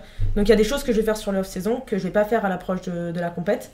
Et inversement, il y a vraiment des choses euh, qui peuvent paraître dérisoires en fait à l'approche d'une compète, mais qui en fait sont importantes. Par exemple, je vais travailler sur euh, l'optimisation du système nerveux pour la récup à l'approche de la compète, euh, qui va avoir une, une résultante sur tout ce qui est le processus inflammatoire. Je vais travailler sur, donc là, j'ai commencé à travailler avec tout ce qui est drainage lymphatique. Donc je vois si la lymphe elle circule bien dans le corps. Si elle circule mal, je viens chercher en fait à la à restimuler ça. Et par exemple, ça va diminuer toutes les inflammations, ça va favoriser le, processus de, cicatrisation. Donc il y a des choses qui peuvent paraître dérisoires, qui en fait bah, rentrent dans un contexte de, de priabriable euh, à l'approche d'une compète et qui vont pas modifier le schéma de mouvement de la tête. Au final, comme, en- comme sur une prog en FA, t'as plus ou moins des spécificités à respecter. C'est ça, c'est pareil. évolutif après. On pourrait même dire en fait au final que tu as des phases comme quand il parle genre de, tu sais, de, de conjuguer, de concentrer, euh, de Mm. concurrent, etc. Bah je vais pouvoir travailler peut-être, euh, je sais pas moi, la coordination, l'équilibre et après euh, le contrôle moteur et je vais faire venir avant la mobilité. Donc en fait, je, des fois, je... en fait il y a un truc à savoir, c'est que le système nerveux il peut intégrer de euh, plusieurs choses en même temps. Tu vois, t'as pas besoin de faire juste une qualité et dire euh, si je bosse euh, en même temps euh, tel autre truc, ça va s'opposer et ça va, comme tu pourrais dire, je fais de la force et du cardio, tu vois. Ouais. Genre euh, là, il n'y a pas ça. Ton système nerveux, il est super intelligent, il est capable de t'intégrer plein de trucs en même temps. Donc je peux venir te stimuler sur plein de choses et il est capable de les intégrer sans que, sans que ça, se- ça s'oppose en fait. Ok. Voilà. Et par curiosité, euh, quand tu as des athlètes entre guillemets sains mais qui ont des petits problèmes au niveau postural, au niveau moteur, Ouais. est-ce que tu leur fais faire, tu leur demandes d'avoir que des séances spécifiques à ça ou tu fais dans l'échauffement ou dans les séances qu'ils ont Non, déjà bah là, ce que je commence à faire, c'est que je fais des plans de mouvement en fait qui s'intègrent euh, avec euh, des- leur échauffement pour leur séance. Et si l'athlète il est vraiment pété, donc j'ai le cas cet été, j'avais un athlète qui est venu me voir au début en me disant bah moi je suis déjà coaché par quelqu'un pour tout ce qui est FA. Euh, il m'a dit je veux juste un plan de mouvement, j'ai tel tel tel tel problème. Bon c'était vraiment un cas euh, ultra compliqué, le mec il est vraiment bien, bien, bien amoché, quoi. Donc on a commencé à bosser et en fait, euh, son corps, il a complètement euh, lâché, euh, même pas une semaine après qu'on ait commencé. Donc ses douleurs, il, m'a dit, bah j'arrête la FA, je peux, je peux plus bencher, quoi, j'ai trop mal. Du coup, il m'a dit, est-ce que tu peux me suivre complètement sur le, training? Donc là, à partir de là, j'ai dit, ok. Je dis, si ton, avec ton coach, toi, t'es clair, moi, je prends en charge vraiment un processus que de, de. Mais sinon, je travaille en coordination. Fait, lui m'envoie son truc et puis moi, je lui cale. Et, euh, et à partir de là, j'adapte. Hmm. Mais ça vient pas remplacer par contre son, son training. Et s'il y a des échauffements spécifiques que son coach il veut lui laisser, euh, moi j'ai pas de problème. Je viens juste lui rajouter euh, des trucs que je pense sont importants euh, pour lui. Quoi. Ok. Voilà. Prochaine question. Du, coup, enfin du coup, quand même pour conclure, pour toi, euh, le, le, le préhab euh, est- prend une place vachement plus importante que ce que la plupart des gens. Oui, je pense qu'en fait vraiment c'est on le bâcle et je pense même qu'on devrait le loguer entre guillemets parce que le problème du du, du rehab c'est que c'est comme l'entraînement, tu as des phases de, de down et des phases de de up. Donc il y a des fois en fait tu vas t'entraîner tu vas enfin tu vas faire des exos pendant deux mois tu vas pas avoir de résultats et c'est au bout de 3-4 mois que ça va payer. Donc euh, je pense que c'est important pour pas se démoraliser surtout que des fois il faut le dire c'est vraiment casse-couille à faire. Donc euh, c'est important de de, de, de, bien le, de bien le suivre. En fait, on devrait mettre autant d'im- d'implication là-dedans. Et, euh, et de, comme tu disais, Youssouf, euh, je pense que c'est important de, de garder une intensité en fait. Genre, euh, souvent, le- les gens ils voient le préhab comme un truc euh, vraiment merdant avec des exos à la con où tu fais rien. Et il y a moyen de. Et je pense que c'est même important de continuer à stresser le corps en fait. Bon, Voilà. c'est vraiment ce qui manque, je pense, ce côté-là. Ah oui. Euh, Puis c'est un truc beaucoup plus complexe que juste mettre quelques en élastiques, move ouais. prep et faire euh, du. Mm. Ouais, ouais, plus de- Il y a plein de choses à faire en fait. Et on n'est pas fragile quoi. Enfin, le corps il peut supporter des trucs même quand t'es blessé. euh, pour l'avoir vécu, euh, faire de l'arrêt ça sert pas à grand chose quoi. Donc, euh, Et le truc important, c'est aussi qu'il faut y penser, même quand on est 5, on n'a aucune douleur. Ouais, je oui. tiens à dire ça parce que c'est souvent quand on commence à avoir des douleurs que c'est trop tard. Mm. Ah bah, Ouais, du coup, c'est enfin, c'est une place énorme en prévention surtout. Ouais. En prévention. Vraiment, genre, quand on a l'impression qu'on est nickel, que notre col marche bien, qu'on fait des pertes partout, ben, faites quand même attention. Après, je pense qu'il y a un autre truc qui est important, c'est que on, on est pas, on sera jamais parfait en fait. Et à un moment, Ena il cherche à être parfaitement euh, tout symétrique. Euh, à un moment, on n'atteindra jamais la perfection. Euh, le corps, il a des petits, euh, on n'est pas symétrique, enfin, il y a des trucs qui seront jamais symétriques. Donc, Sauf le euh, bench de Mehdi. Sauf le bench de Mehdi. Donc voilà, faut Rémi, il Par ponte. exemple, J'ai une épaule beaucoup plus haute que l'autre et ça m'inflige beaucoup de douleur. Beaucoup de douleur. Faut juste que, enfin, j'ai réussi à travailler avec et trouver des petits trucs qui font que ça va mieux. Ouais. Mais par exemple, j'ai une épaule beaucoup moins stable que l'autre. Mon épaule gauche, elle est vraiment très instable depuis que je me suis euh, déboîté. Et du coup, je sais que j'ai ça. Juste, j'essaie de travailler avec et trouver quelques exos. qui Ouais, t'essaies de limiter au max, voilà, mais tu sais que ça sera jamais non plus. euh, Ouais, c'est impossible de, Mm. enfin, que ça soit au même niveau dans tous les cas, donc il faut juste euh, limiter la casse. Quoi. Je suis d'accord. Ok. Du coup, conclusion, la, la, la place de la préhab, c'est que ça se, ça se périodise, que ça dépend des périodes et, et soyez sérieux dessus, même quand vous n'êtes pas blessé. D'accord. Voilà. C'était très beau. Ah non, bah, Question suivante. question suivante. Question suivante. Post-compétition, plutôt repos complet ou deload? Max Euh, Que des max Que des max, que des max. En vrai, ça a rigolé, j'en profite. Mais c'est vrai qu'après la compétition, si on n'a rien de prévu pendant longtemps, c'est intéressant d'essayer sur une ou deux semaines de, de se tester un peu parce qu'on est quand même dans une période où on est très fort. Ça quand même intéressant. Bah, C'est ça, on le voit pas mal hein, sur euh, certains athlètes. Ouais, Euh, une dizaine de jours après, euh, des, des athlètes qui retentent un terre euh, raté pour, euh, pour technique, etc., pour euh, soit se rassurer, soit donner une, une base de progression oui, pour la suite. au moins tu te cales vraiment sur Voilà, en fait, il y a, il y a eu une surcompensation et normalement, tu es apte à faire ça. Personnellement, je peux être amené à tester, euh, enfin, si je- j'envisage de faire passer l'athlète, par exemple, du sumo au tradi, Ouais. comme euh, en, en période de pic, je peux être amené à tester cette personne un peu après la compétition, le temps de récup un peu, sur une variation justement pour, euh, oui. pour voir ce que ça donne par rapport à son mouvement de compétition Oui, voilà, et, et envisager un peu un... du niveau de force que Exact. acquis et- Exact. Bah, en fait, ça revient à faire un pivot et sur les, les planifications comme on a l'habitude de faire chez OPT ou même Flow, euh, au final, un, un jour principal, ben, ça revient à faire une compétition chaque lundi par exemple, Oui, exactement. pour, euh, de manière grossière. Donc euh, l'athlète est censé récupérer et être capable de faire ça. Après, ça dépend énormément Ça du- dépend du- aussi du- de l'athlète. Enfin, la question dépend énormément du contexte. Ouais. Parce que Oui, ça dépend sûr. ce que tu fous pendant la saison derrière. Oui, bien sûr. Si, si t'as pas de grosse compétition longtemps après, tu peux, si t'as fait une très grosse saison, t'as pas de Bien compétition sûr. longtemps après, tu peux envisager un repos complet euh, malgré que tu vas te désentraîner, tu vas avoir le temps de retrouver ton niveau Oui, d'entraînement. et- pour le mental, des fois, ça fait du bien. Oui, oui, exactement, ouais, Pour- moi, après une ta grosse compétition en général, je fais un déload de mental, je dirais. Ouais. Pendant une semaine, je vais à l'entraînement, je fais ce que je veux. Ouais, bien sûr. Voilà, je me prends pas la tête, Voilà. et je me repose, même niveau nutrition. J'abuse pas non plus, mais Ouais. je me relâche quoi, parce que c'est très compliqué de tenir. euh, Oui, t'as besoin. l'année. Enfin, après, c'est individuel aussi, mais t'en as qui ont besoin mentalement d'avoir une euh, plus ou moins longtemps. Bah, après, c'est- si t'as une compète un mois après, tu le fais pas. Mais... Oui, bien sûr, il faut garder ton niveau de- de- d'entraînement euh, Le plus haut possible. enfin, selon ce que tu faisais avant, quoi. Moi, ça m'est déjà arrivé. euh, euh, qui est-ce que c'était? Inès, je crois. Après, après les mondes, il n'y avait pas d'échéance majeure qui arrivait. Euh, longue période off. Et elle s'est- enfin, je lui ai imposé deux semaines d'arrêt off complet, sans aucun entraînement. Et voilà. Et bilan?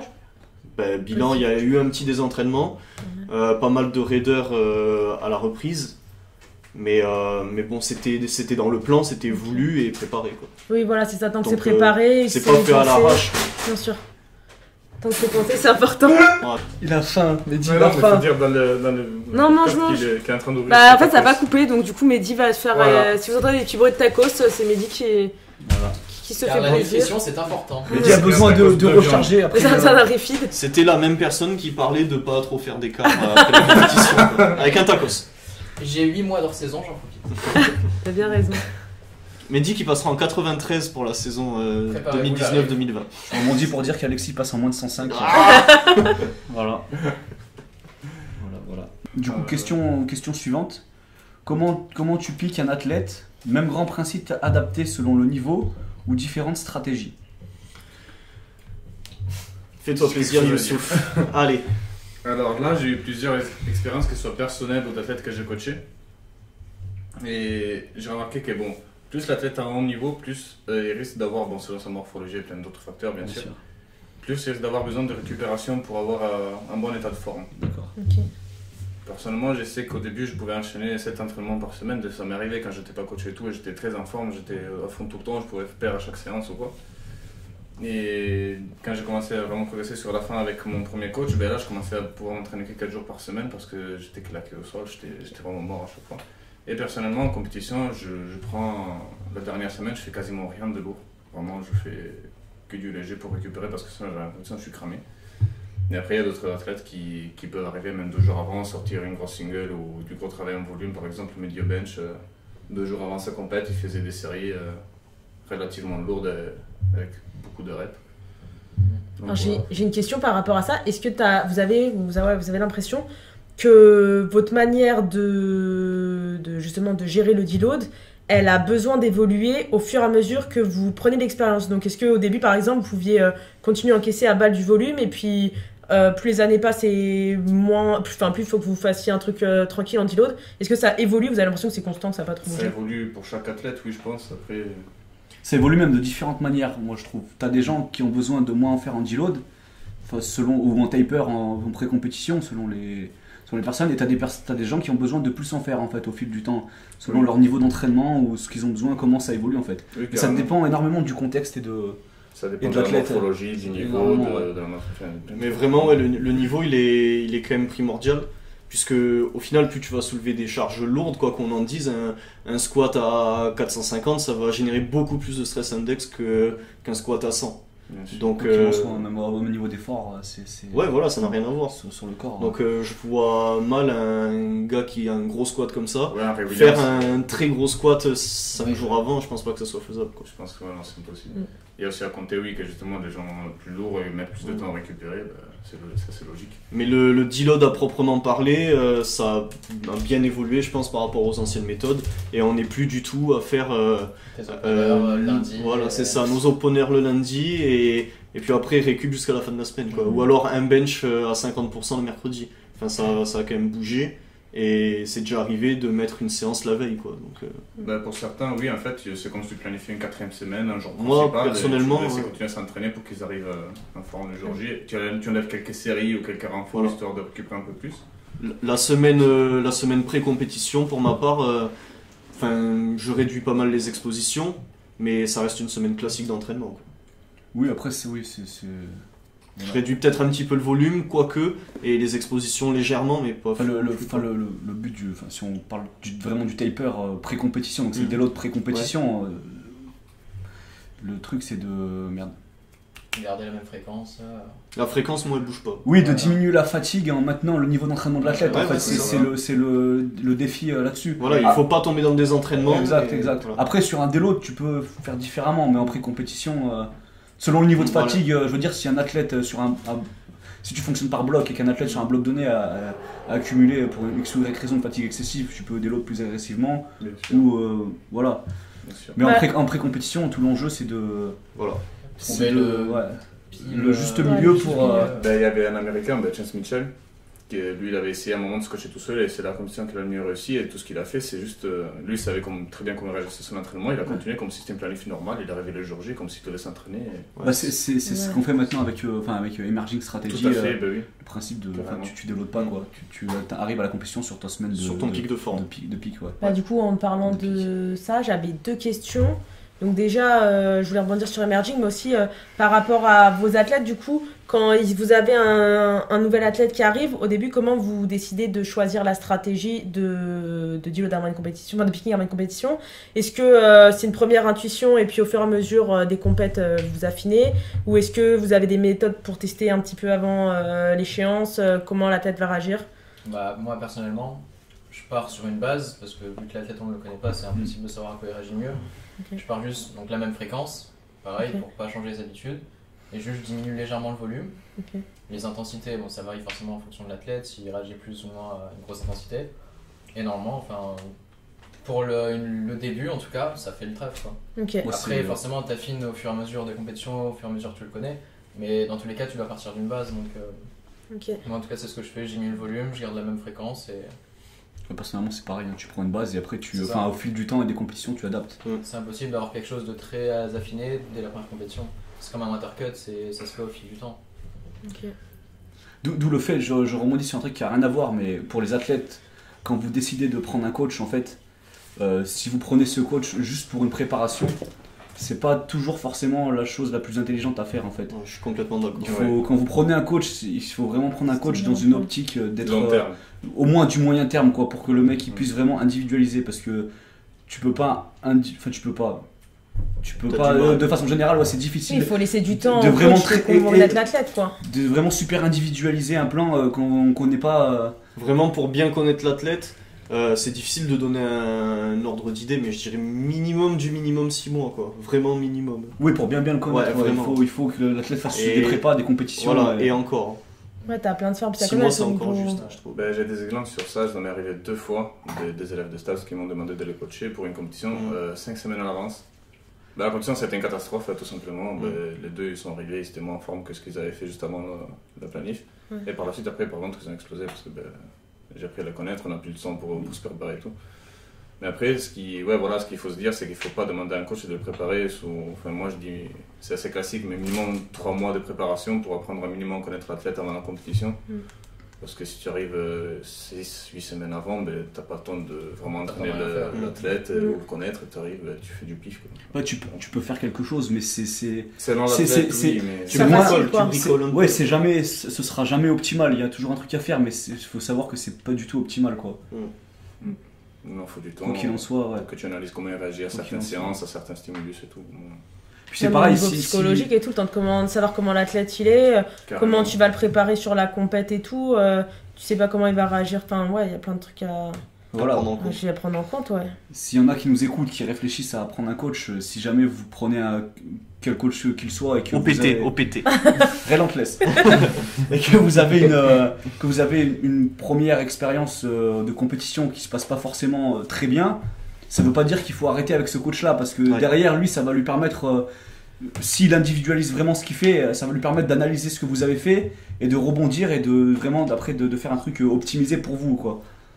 Et même, euh, même après une période assez conséquente de suivi, si on prend bah, l'exemple des 3 mois, même si la première, euh, la première compétition est ratée, entre guillemets, ça veut vraiment pas dire que votre coach est mauvais. Quoi. Enfin, Mm. Si c'est la première expérience de compétition, il faut tester des choses et le coach a aussi le droit de se tromper. Il faut, euh, il faut patienter. De toute façon, on le dit, hein, la force c'est un sport, euh, un sport de vieux, ça met longtemps. Et voilà.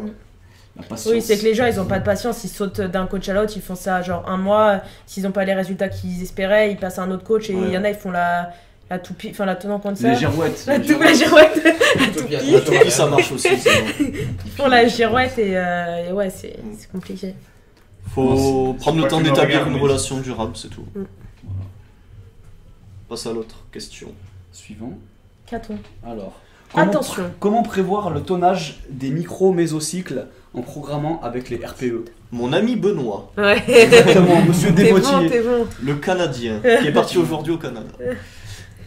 Euh, ben, je commence du coup. Vas-y. Vas-y, je t'en prie. Vu que c'est mon ami, je parle.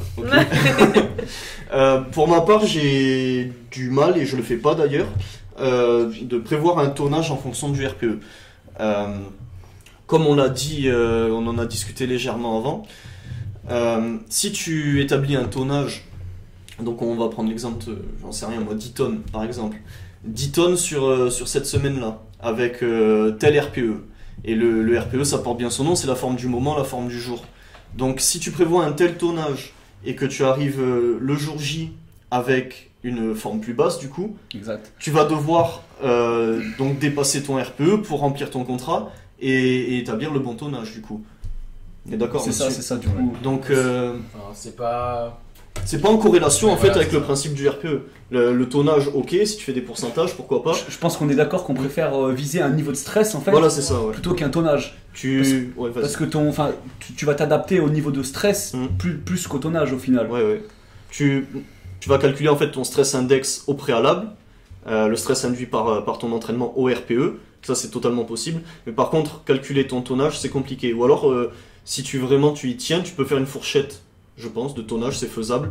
Entre, euh, j'en sais rien, si on reprend l'exemple des 10 tonnes, entre 8 et 10 tonnes, tu atteins 8 tonnes, t'es pas sur un bon jour, t'atteins 10 tonnes, t'es Mais sur ouais, un bon après, jour, après le fait est que, enfin, en soi, ton corps comprend pas la, la charge Ouais, que tu voilà. lui imposes. Il comprend le, le niveau de stress C'est ça. auquel il est, il est soumis, mais voilà, du coup. euh, Donc, Après, euh, ouais.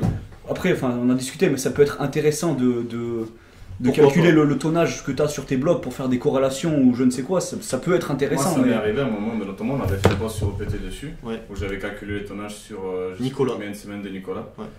Et il y avait une forte corrélation entre l'augmentation de tonnage et l'augmentation de force générale. Ouais. Ouais, Pour les analyses, c'est bien, mais l'utiliser, prévoir quelque chose de précis, Non, c'est ouais, ouais. pas en corrélation avec. euh, Après, bon, il y a des méthodes à la TSG, ils font que ça. Ils, euh, Ouais, mais ils sont pas au fixent, RPE. Certes, ils sont pas au RPE, oui. Mais Le tonnage a posteriori, ok, mais avec En préalable, c'est compliqué. Après, Oui, ça dépend comment c'est utilisé. Mais, euh, pour ma part, je le fais pas. Moi non plus, je préfère euh, me fier au niveau de, de stress euh, Voilà. général. Stress induit par l'entraînement. Exact. Je suis d'accord. Je pense qu'on a tout. Oui, non, je suis d'accord. Du coup, maintenant, encore une question.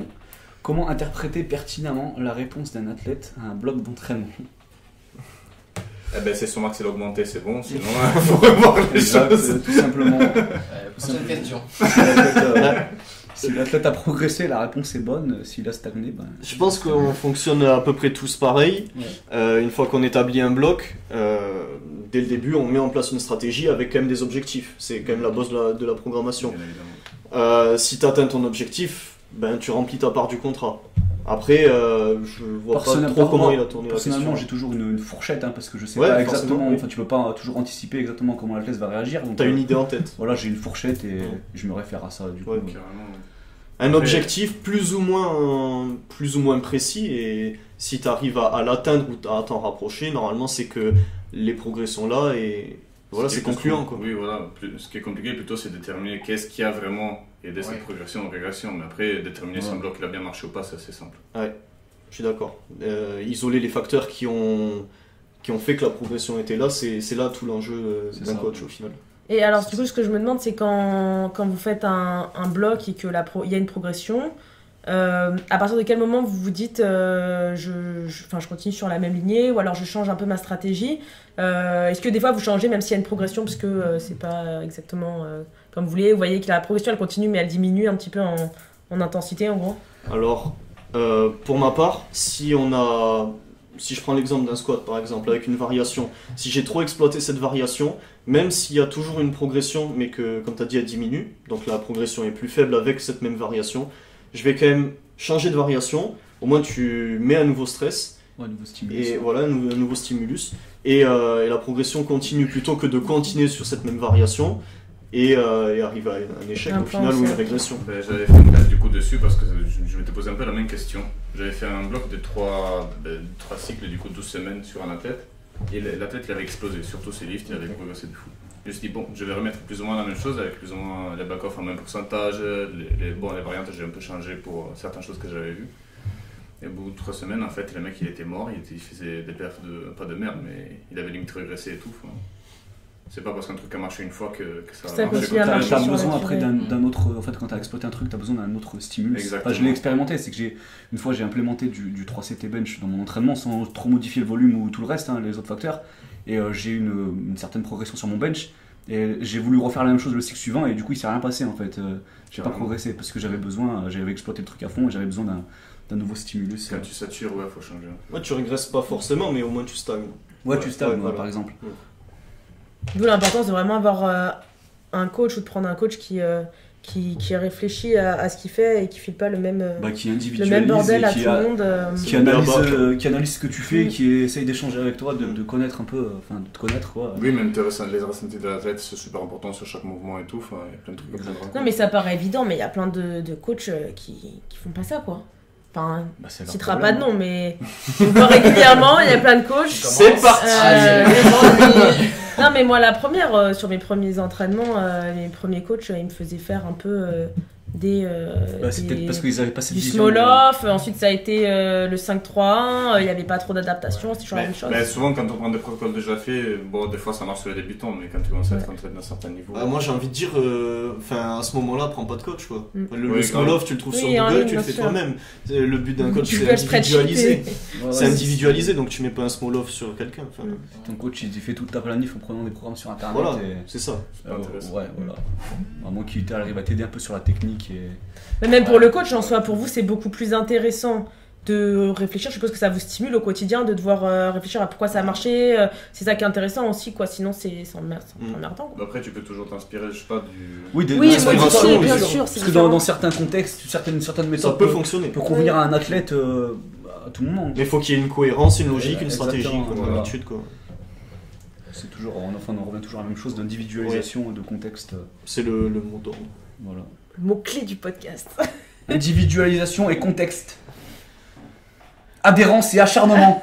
Continue. Question suivante. Alors, selon vous, sur combien de temps, durée mois, semaine, doit se faire une périodisation en, cha- en sachant qu'un certain nombre de facteurs peuvent remettre en cause la planif Et comment décidez-vous de la périodisation que vous allez mettre en place? Périodisation on ou off? Bah, Déjà, ça dépend euh, des compétitions qu'il a prévues. Exact. S'il a euh, comme euh, seul objectif, enfin, l'objectif le plus haut est championnat de France, forcément avant il doit faire une qualif, championnat de région par exemple. On regarde les nombres de semaines qu'il y a, on établit donc le bloc, le- les cycles, Ça, Et- dépend, du- ça dépend du calendrier de la Ouais, saison, voilà, et du, c'est du ça, temps ça- que tu as, de ton objectif. ça dépend des objectifs, euh, les compétitions, il y a beaucoup de facteurs qui rentrent. en Après, pour vous, est-ce qu'en manière générale, vous avez un, un temps que vous préférez attribuer pour une prépa? Personnellement, non, pas spécialement. Je me dis, c'est pas 9 ou 7 mois qui vont faire la différence. Tant que tu adaptes sur le temps que tu as ce que tu vas faire. Si tu es Enfin, enfin, est-ce que tu as une préférence quand même sur une prépa Si tu as le temps que tu veux sur une prépa donnée, à, à quel moment tu vas commencer la prépa? Peut-être, bah, par exemple, moi j'aime bien faire une prépa sur, euh, sur 12 semaines, tu Ah vois. oui, c'est oui, un truc que j'aime bien pratiquer, tu vois. Si, si j'utilise un système de, enfin, par, par bloc, euh, une périodisation par bloc, Mhm. euh, sans parler de emerging stratégie parce que c'est différent. Oui, oui, non, dans ce cas-là, oui, au minimum 3 cycles de 4 semaines, c'est le minimum pour, euh, disons, partir d'un point de base auquel tu es arrivé pour arriver sur un. Ouais, d'avoir un bon truc, plateforme, un truc euh, enfin, solide globalement. Ouais, de- le point de base, c'est ça, c'est 3 cycles de 4 semaines, ça fait un bloc. Mais après, forcément, si euh, champion, enfin, championnat de région, Ouais. ça arrive au bout de la sixième semaine, bah, on fait prend un cycle de 6 semaines, sûr, ouais. les autres euh, différents. Mais Vous avez quand même un truc. euh, Ouais, de manière générale, c'est 4 semaines. Si la compète est la cinquième, on fait un cycle de Ouais, 5 voilà. semaines, ça pose pas de souci là-dessus non plus. Oui, tu sais t'adapter dessus. Voilà. Mais tu prépares que sur un cycle ou enfin t'as as plusieurs cycles avant qui viennent. euh, Ah, euh, Est-ce que tu aimes bien faire plusieurs cycles Ok. avant quand même pour préparer le, le dernier cycle final Tu vois ce que je veux dire? En fait, moi j'établis une fiche Excel avec un bloc. Ouais.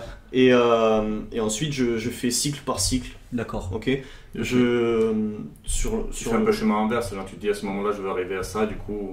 Voilà, et puis sur le blog, je marque euh, toutes les idées en fonction des cycles, par exemple. J'en établis, ben, j'établis le premier, mais le second, je vais pas le faire, par exemple. D'accord, ok. Et Mais est-ce que tu le prévois ou est-ce que tu as, déjà une stratégie de développement Ouais, euh, ouais, d'un cycle à l'autre ouais, C'est la, stratégie du bloc. D'accord, ensuite, elle évolue en fonction du cycle. Oui, tu la détailles pas, t'as ta stratégie Non, ouais. globale et après tu détailles au fur et à mesure. en tu t'adaptes C'est un macro euh, plan. sur le cycle. Ok. Ouais, d'accord, ok. ouais. Chaque semaine, tu réfléchis à ce qui se passe et comment. Bien sûr. ouais. Donc, euh, oui, de, de manière générale, j'établis 4 semaines par 4 semaines. oui, je fais Mais pareil, euh, jamais 8, c'est par exemple. pareil, oui, bien sûr. Oui, non, je. Ou tu réadaptes après. Euh, pas le long terme. euh, Jamais planifié plus loin. Voilà, en général, on a une stratégie pour un bloc entier, donc Voilà. 12 semaines approximativement. C'est ça. Et après, on évolue. euh, Même si c'est genre 5 semaines de planif parce que ben, ça tombe comme ça sur la, sur la compétition, ben, tu envoies 4 semaines, tu, déjà les 4 semaines ça risque d'être changé et adapté. Et après, toi dans ta tête, tu sais déjà ce que tu vas faire Après, la moi, ça cinquième, m'a- tu ça peux en m'arrive parler de- avec l'athlète. Ça mais- m'arrive de planifier les 5 semaines, mais à tout moment, je, je, Oui, je voilà, fais une adaptation. Bien ou- sûr, oui, voilà. Si ça s'impose, bien sûr. Oui, Ça s'impose. Tout dépend. Enfin, tout dépend de comment ça se passe. C'est toujours un- le, même, le même souci de. Enfin, le même. euh, Ça se passe très bien, tu vas pas changer Oui. juste pour dire euh, j'ai changé. ouais, ouais, c'est j'adapte. Ouais, voilà, ça. Quand un truc marche, tu changes pas, quoi. Ça. c'est la base. Et du coup, vous avez parlé d'emerging strategy. Vous êtes en train de le tester là ou si vous l'avez testé, vous en pensez quoi euh, Comme c'est un peu le dernier truc. euh, Moi, j'ai pas encore. euh, j'ai pas. Je, je me prononcerai pas dessus parce que j'ai pas encore euh, testé assez longtemps. Parle de, ce que tu as mis en place. Peut-être que une tout le monde ne le sait pas. même. Bah, Est-ce que tu as suivi le classroom, etc.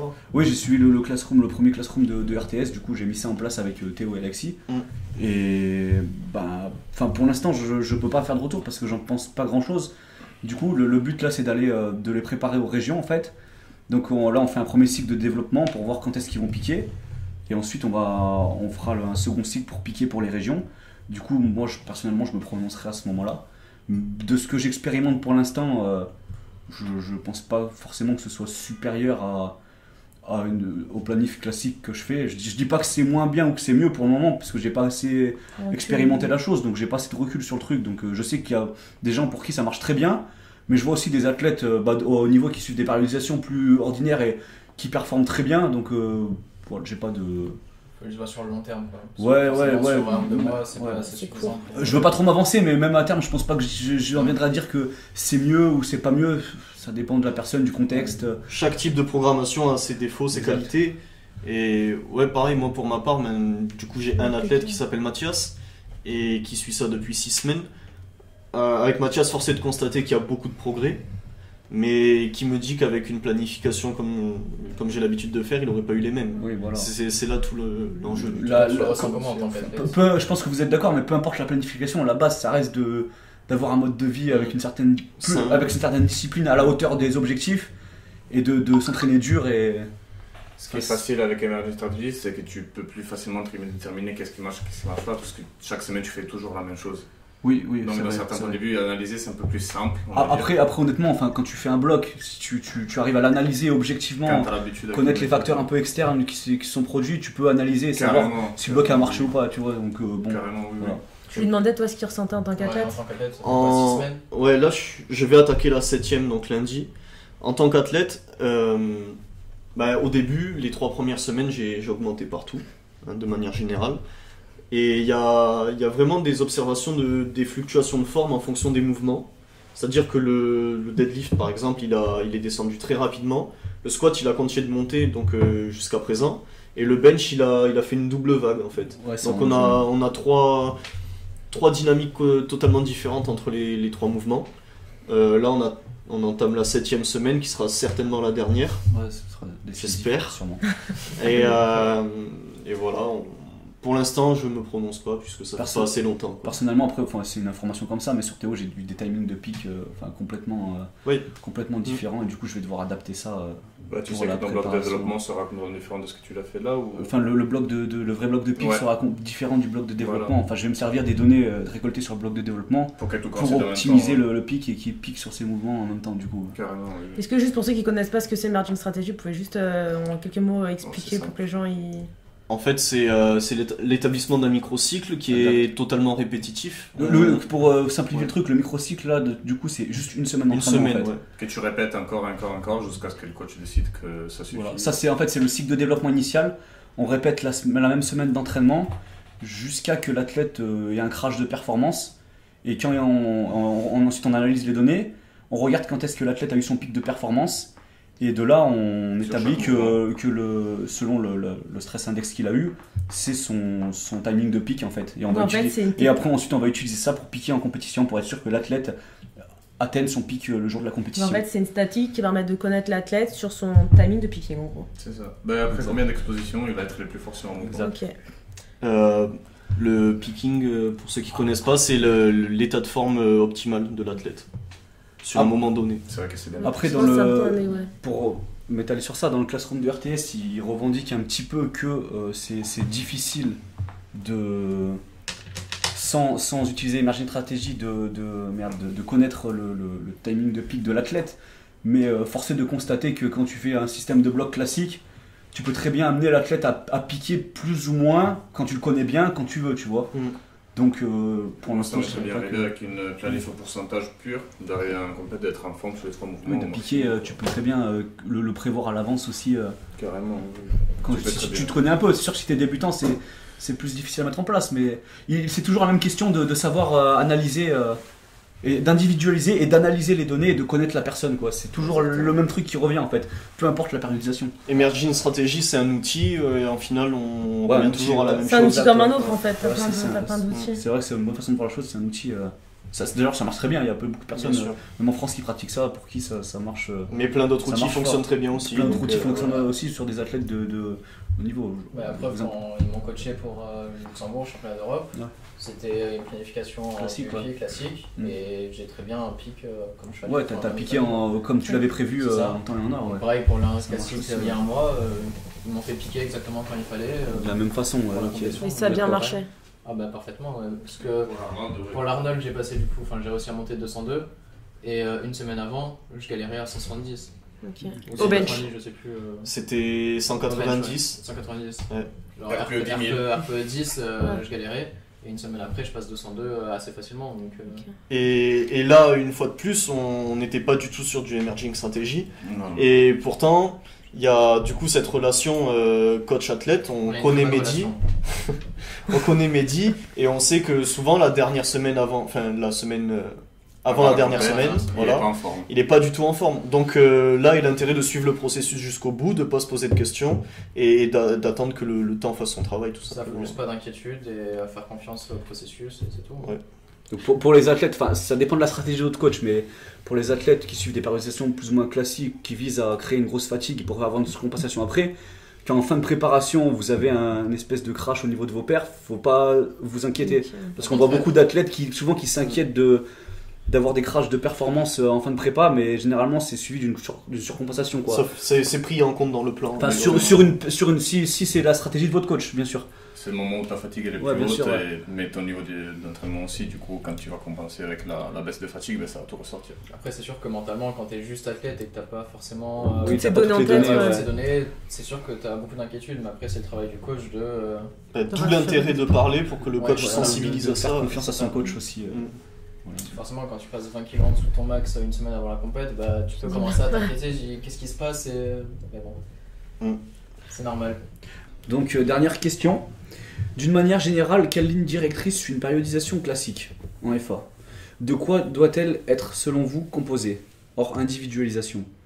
De manière générale, quelle une directrice sur Ah, périodisation Alors, il a C'est un peu Ça- tout ce qu'on a dit avant. Ouais, déjà. c'est un peu son ce qu'on a dit cerveau, il avant. a- Si on doit résumer, euh, ce serait ben, loin des compétitions, volume, euh, exo pas spécifique pour renforcement de- d'angles qu'on n'a pas l'habitude de travailler ou des muscles que- qu'on a un peu négligés. Et Musclé ben, pour euh, un peu réhab, euh, préhab. oui, de ouais. l'hypertrophie pour mettre du muscle. Voilà.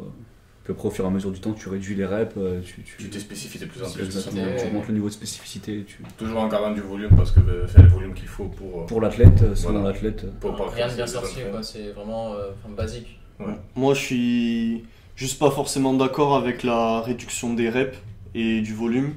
Moi, mon volume, il reste plus ou moins constant sur toute l'année. Et les reps aussi, c'est juste la spécificité qui change en Oui, fait. mais après, par exemple, sur un jour secondaire, tu peux bien passer d'un x6 à un x4. Oui, bien sûr, mais après, ouais. Je fais peu, mais euh, oui, on peut. ouais. Oui, voilà. Bah, ça, dépend aussi de, de quoi, à quoi réagit ton, ton athlète. Ouais, voilà. voilà, Mais il faut, faut qu'on te donne une généralité Ouais, quand même. sûr. Mais bien sûr, ça peut arriver euh, que ça reste des séries de 6 ou 8 sur un tête, même deux semaines avant la compétition. si Mais euh, ouais, ça, voilà, de manière générale, ma, ma fréquence, mon, mon volume et les range reps, ça reste plus ou moins similaire. Et par contre, la spécifi- spécificité change.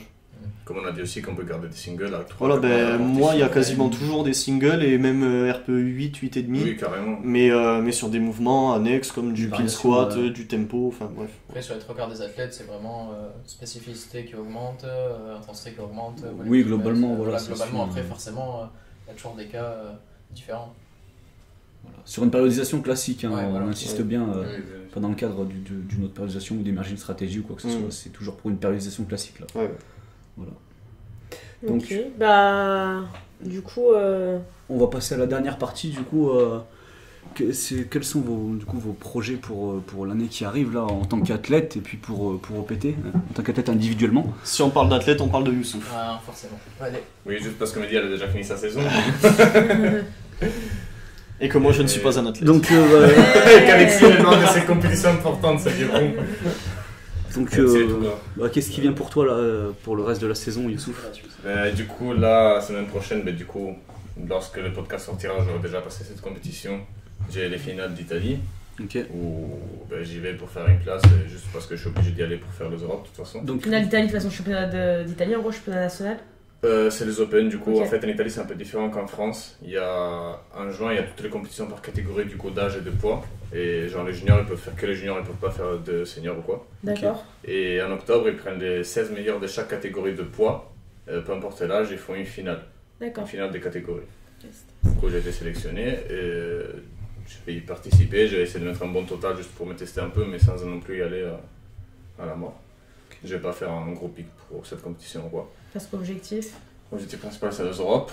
Euh, du, du coup, du coup t'as pas, t'as pas piqué pour cette compétition là pas spécialement, Pas non, spécialement, je vais pas réduire ok. tellement ma fatigue. De Ok. toute façon, D'accord. Tu la prends plus comme un training euh, un peu intensif, quoi. oui. Ok.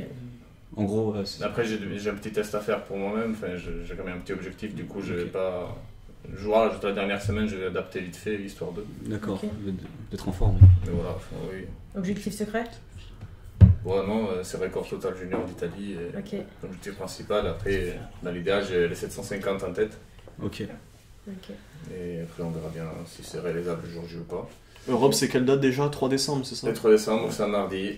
Je passe à 18h. si ça vous intéresse. Good lift. En live sur Goodlift. Ceux Lien dans qui ma veulent- bio. Ne venez surtout pas me regarder. Et là, l'objectif, ben, on va pas, on va pas Pas se cacher, cacher. on n'y va pas pour faire. euh, Pour Ouais, enfiler des perles, voilà. pour enfiler des perles. Dans la tête, c'est premier ou rien. Après, il y a des grosses têtes, enfin, il y a des concurrents de taille, quoi. Donc on verra bien ce que ça va donner. La guerre Carrément le combat. Premier ou rien. Tu ne reviens pas en France. De toute façon, pour avoir sale gueule, c'est bon. Et, euh, conflit euh, au sein de, de Process Training. Ce podcast conclut la fin de. Vous, les gars, il y a des objectifs euh, perso ou pas? Hmm Il y a des objectifs perso cette année euh, en particulier? Bah moi là je viens seulement de finir ma saison, après 8 ou 9 compétitions, je sais plus. Du coup là j'ai un gros hors-saison jusqu'au championnat de France en avril. Et ensuite euh, on verra ce qui se passe. Mais là du coup je vais essayer de me développer au maximum en 83. Ok. 83, ok. Et de prendre de la masse Normalement 83. Junior ou bien. Open cette Open saison cette saison. Open, ok, d'accord. Du coup, euh, niveau FA, forcément, niveau inter, première année, je sais très bien que normalement, euh, je vais être tranquille. Je vais pas faire un championnat d'Europe euh, ou autre, sauf si surprise.